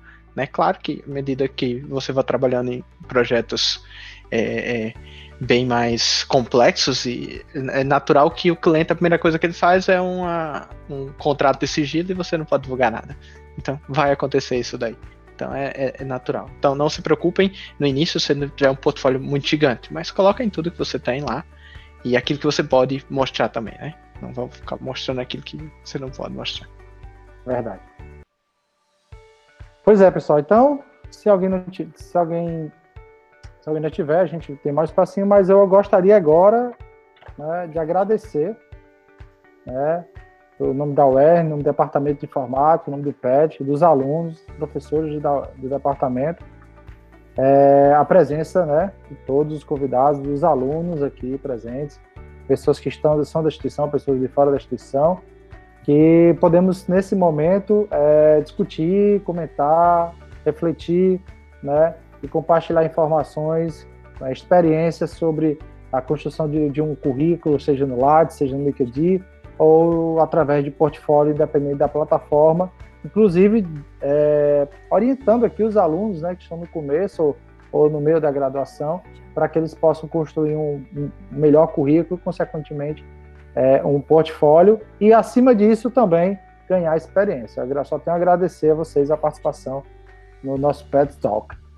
É, como chefe de departamento, gostaria de agradecer também a, a Maicon, a Charles, né, já são um parceiro nosso, a Claudivan, Claudivan, nosso egresso aí, né, ex-petiano, já é parceirão nosso aí nas, nas, nas atividades, então, agradecer a vocês, né, por ajudar aí a compartilhar a experiência de vocês, né, a área empresarial, né, com os meninos aí que estão, muitos deles estão começando, né? E outros estão, já estão saindo, também já estão na expectativa do mercado, né? Obrigado aí. Valeu, pessoal. Obrigado pelo convite, Valeu. tá? E a todos os alunos da, da instituição. A Beta está de portas abertas para quem quiser conversar, quem quiser tirar dúvida, quem quiser mandar currículo também. É, teve até um, um aluno que falou no chat sobre oportunidades para quem está querendo aprender. E assim, elas existem, pessoal. Né? Eu comentei mais cedo que, por exemplo, no momento atual, nossa vaga persistente, vamos dizer assim, é para quem já tem experiência, claro, por causa do momento atual da pandemia que exige uma velocidade. Mas sempre existe, a gente sempre faz mentorias. Eu tenho um, um grupo aqui, mais ou menos uns quatro, cinco colegas, que eles são de outras áreas, e eu vou trazendo eles devagarzinho para a área de programação, passando algumas linhas de, de conhecimento para eles irem estudando, entendeu? Então, assim, estamos de portas abertas, tanto eu quanto o Michael, quanto a equipe, tá? Vocês podem entrar em contato. E, mais uma vez, obrigado aí pelo, pelo convite. Obrigado pelo convite, né? É, é, sempre um prazer poder participar, né, de coisas e tirar um pouquinho do mito, né, de, dessa, de como entrar no mercado de trabalho, tá? Então, a gente sempre, como o Charles falou, a Beta sempre está de postos abertos, tá? A, gente, a gente avalia o nível, para esse momento realmente a gente tem vagas mais com experiência, mas é, sempre a gente busca pessoas que estejam engajados e procurando aprender. Então, esse é o diferencial. Isso é que vai fazer com que você se destaque e você consiga ficar na empresa, né? Não adianta você ter 10 anos de experiência e estar tá acomodado naquilo ali. Isso aí, naturalmente, você não vai conseguir evoluir, né? E tem um mito também que não foi abordado aqui, mas mulheres podem ir para a área de computação, tá? então, não. só tem marmanjo, né? Mas é, podem, podem mandar currículo, não existe nenhum tipo de diferenciação com relação a isso. Na verdade, é, é, as, as melhores designers que a gente tem, programadores, os grandes melhores que a gente tem são mulheres. Então, isso daí não, não há um, uma, uma limitação com relação a isso, tá bom? Verdade, Mas obrigado pelo convite, estamos à disposição. Também, também agradeço pelo convite, a professor do PET, professor Romulo, professor Isaac. É, é, qualquer coisa pode, o pessoal que quiser me adicionar no LinkedIn, às vezes é, começar a fazer o network, né? Sim. Pode Pode me procurar lá, Claudio Barreto. E que, me precisa, que eu puder ajudar vocês, estou à disposição. Tá. Obrigado, obrigado mesmo. Rodiano, se quiser colocar no chat seu Isaac. LinkedIn. Isaac, eu gostaria, gostaria de convidar os meninos aí, hum. a Beta, né? A, o, a CAPES e o CNP, que eles, eles estão mudando as regras de bolsa do mestrado. Né? Então, estão fornecendo bolsas agora atreladas a, a projetos com empresas. Né? Então, assim, vocês falaram que usam ferramentas de terceiros, né? E às vezes essas ferramentas de terceiros têm um custo, né? Então, assim, caso vocês queiram desenvolver uma ferramenta dessa, né? Alguma coisa que vocês pensam assim, ah, isso aqui seria interessante que a gente tivesse nossa mesmo, não precisasse de outra. É, assim, a gente poderia fazer uma parceria da Beta com um programa de pós-graduação, né? E a gente pensar numa, numa forma aí da a gente melhorar a nossa, nossa interação, né? Aumentar a nossa interação aí, né? A, o nosso mestrado é o Ernil Feza, né? A gente tem a UFES arranjou várias parcerias, que ela já tem esse, esse nicho, com o pessoal da, da indústria agrícola, né? Mas, assim, é, seria bom também a gente trabalhar diretamente com o pessoal é, da nossa área, né? O pessoal de software aí. Certo? Então, se vocês tiverem interesse, depois me procura aí que a gente, ou quando é e-mail, eu posso mandar um e-mail com, com esse edital, porque assim, o edital agora está passando, mas assim, vai, a gente... A gente Acho que é pertinente, né? vai ser uma coisa recorrente, pelo menos nesse governo vai ser, vai ser essa modalidade, né? Então a gente poderia pensar, caso vocês tenham interesse nessa, nessa, nessa parceria aí.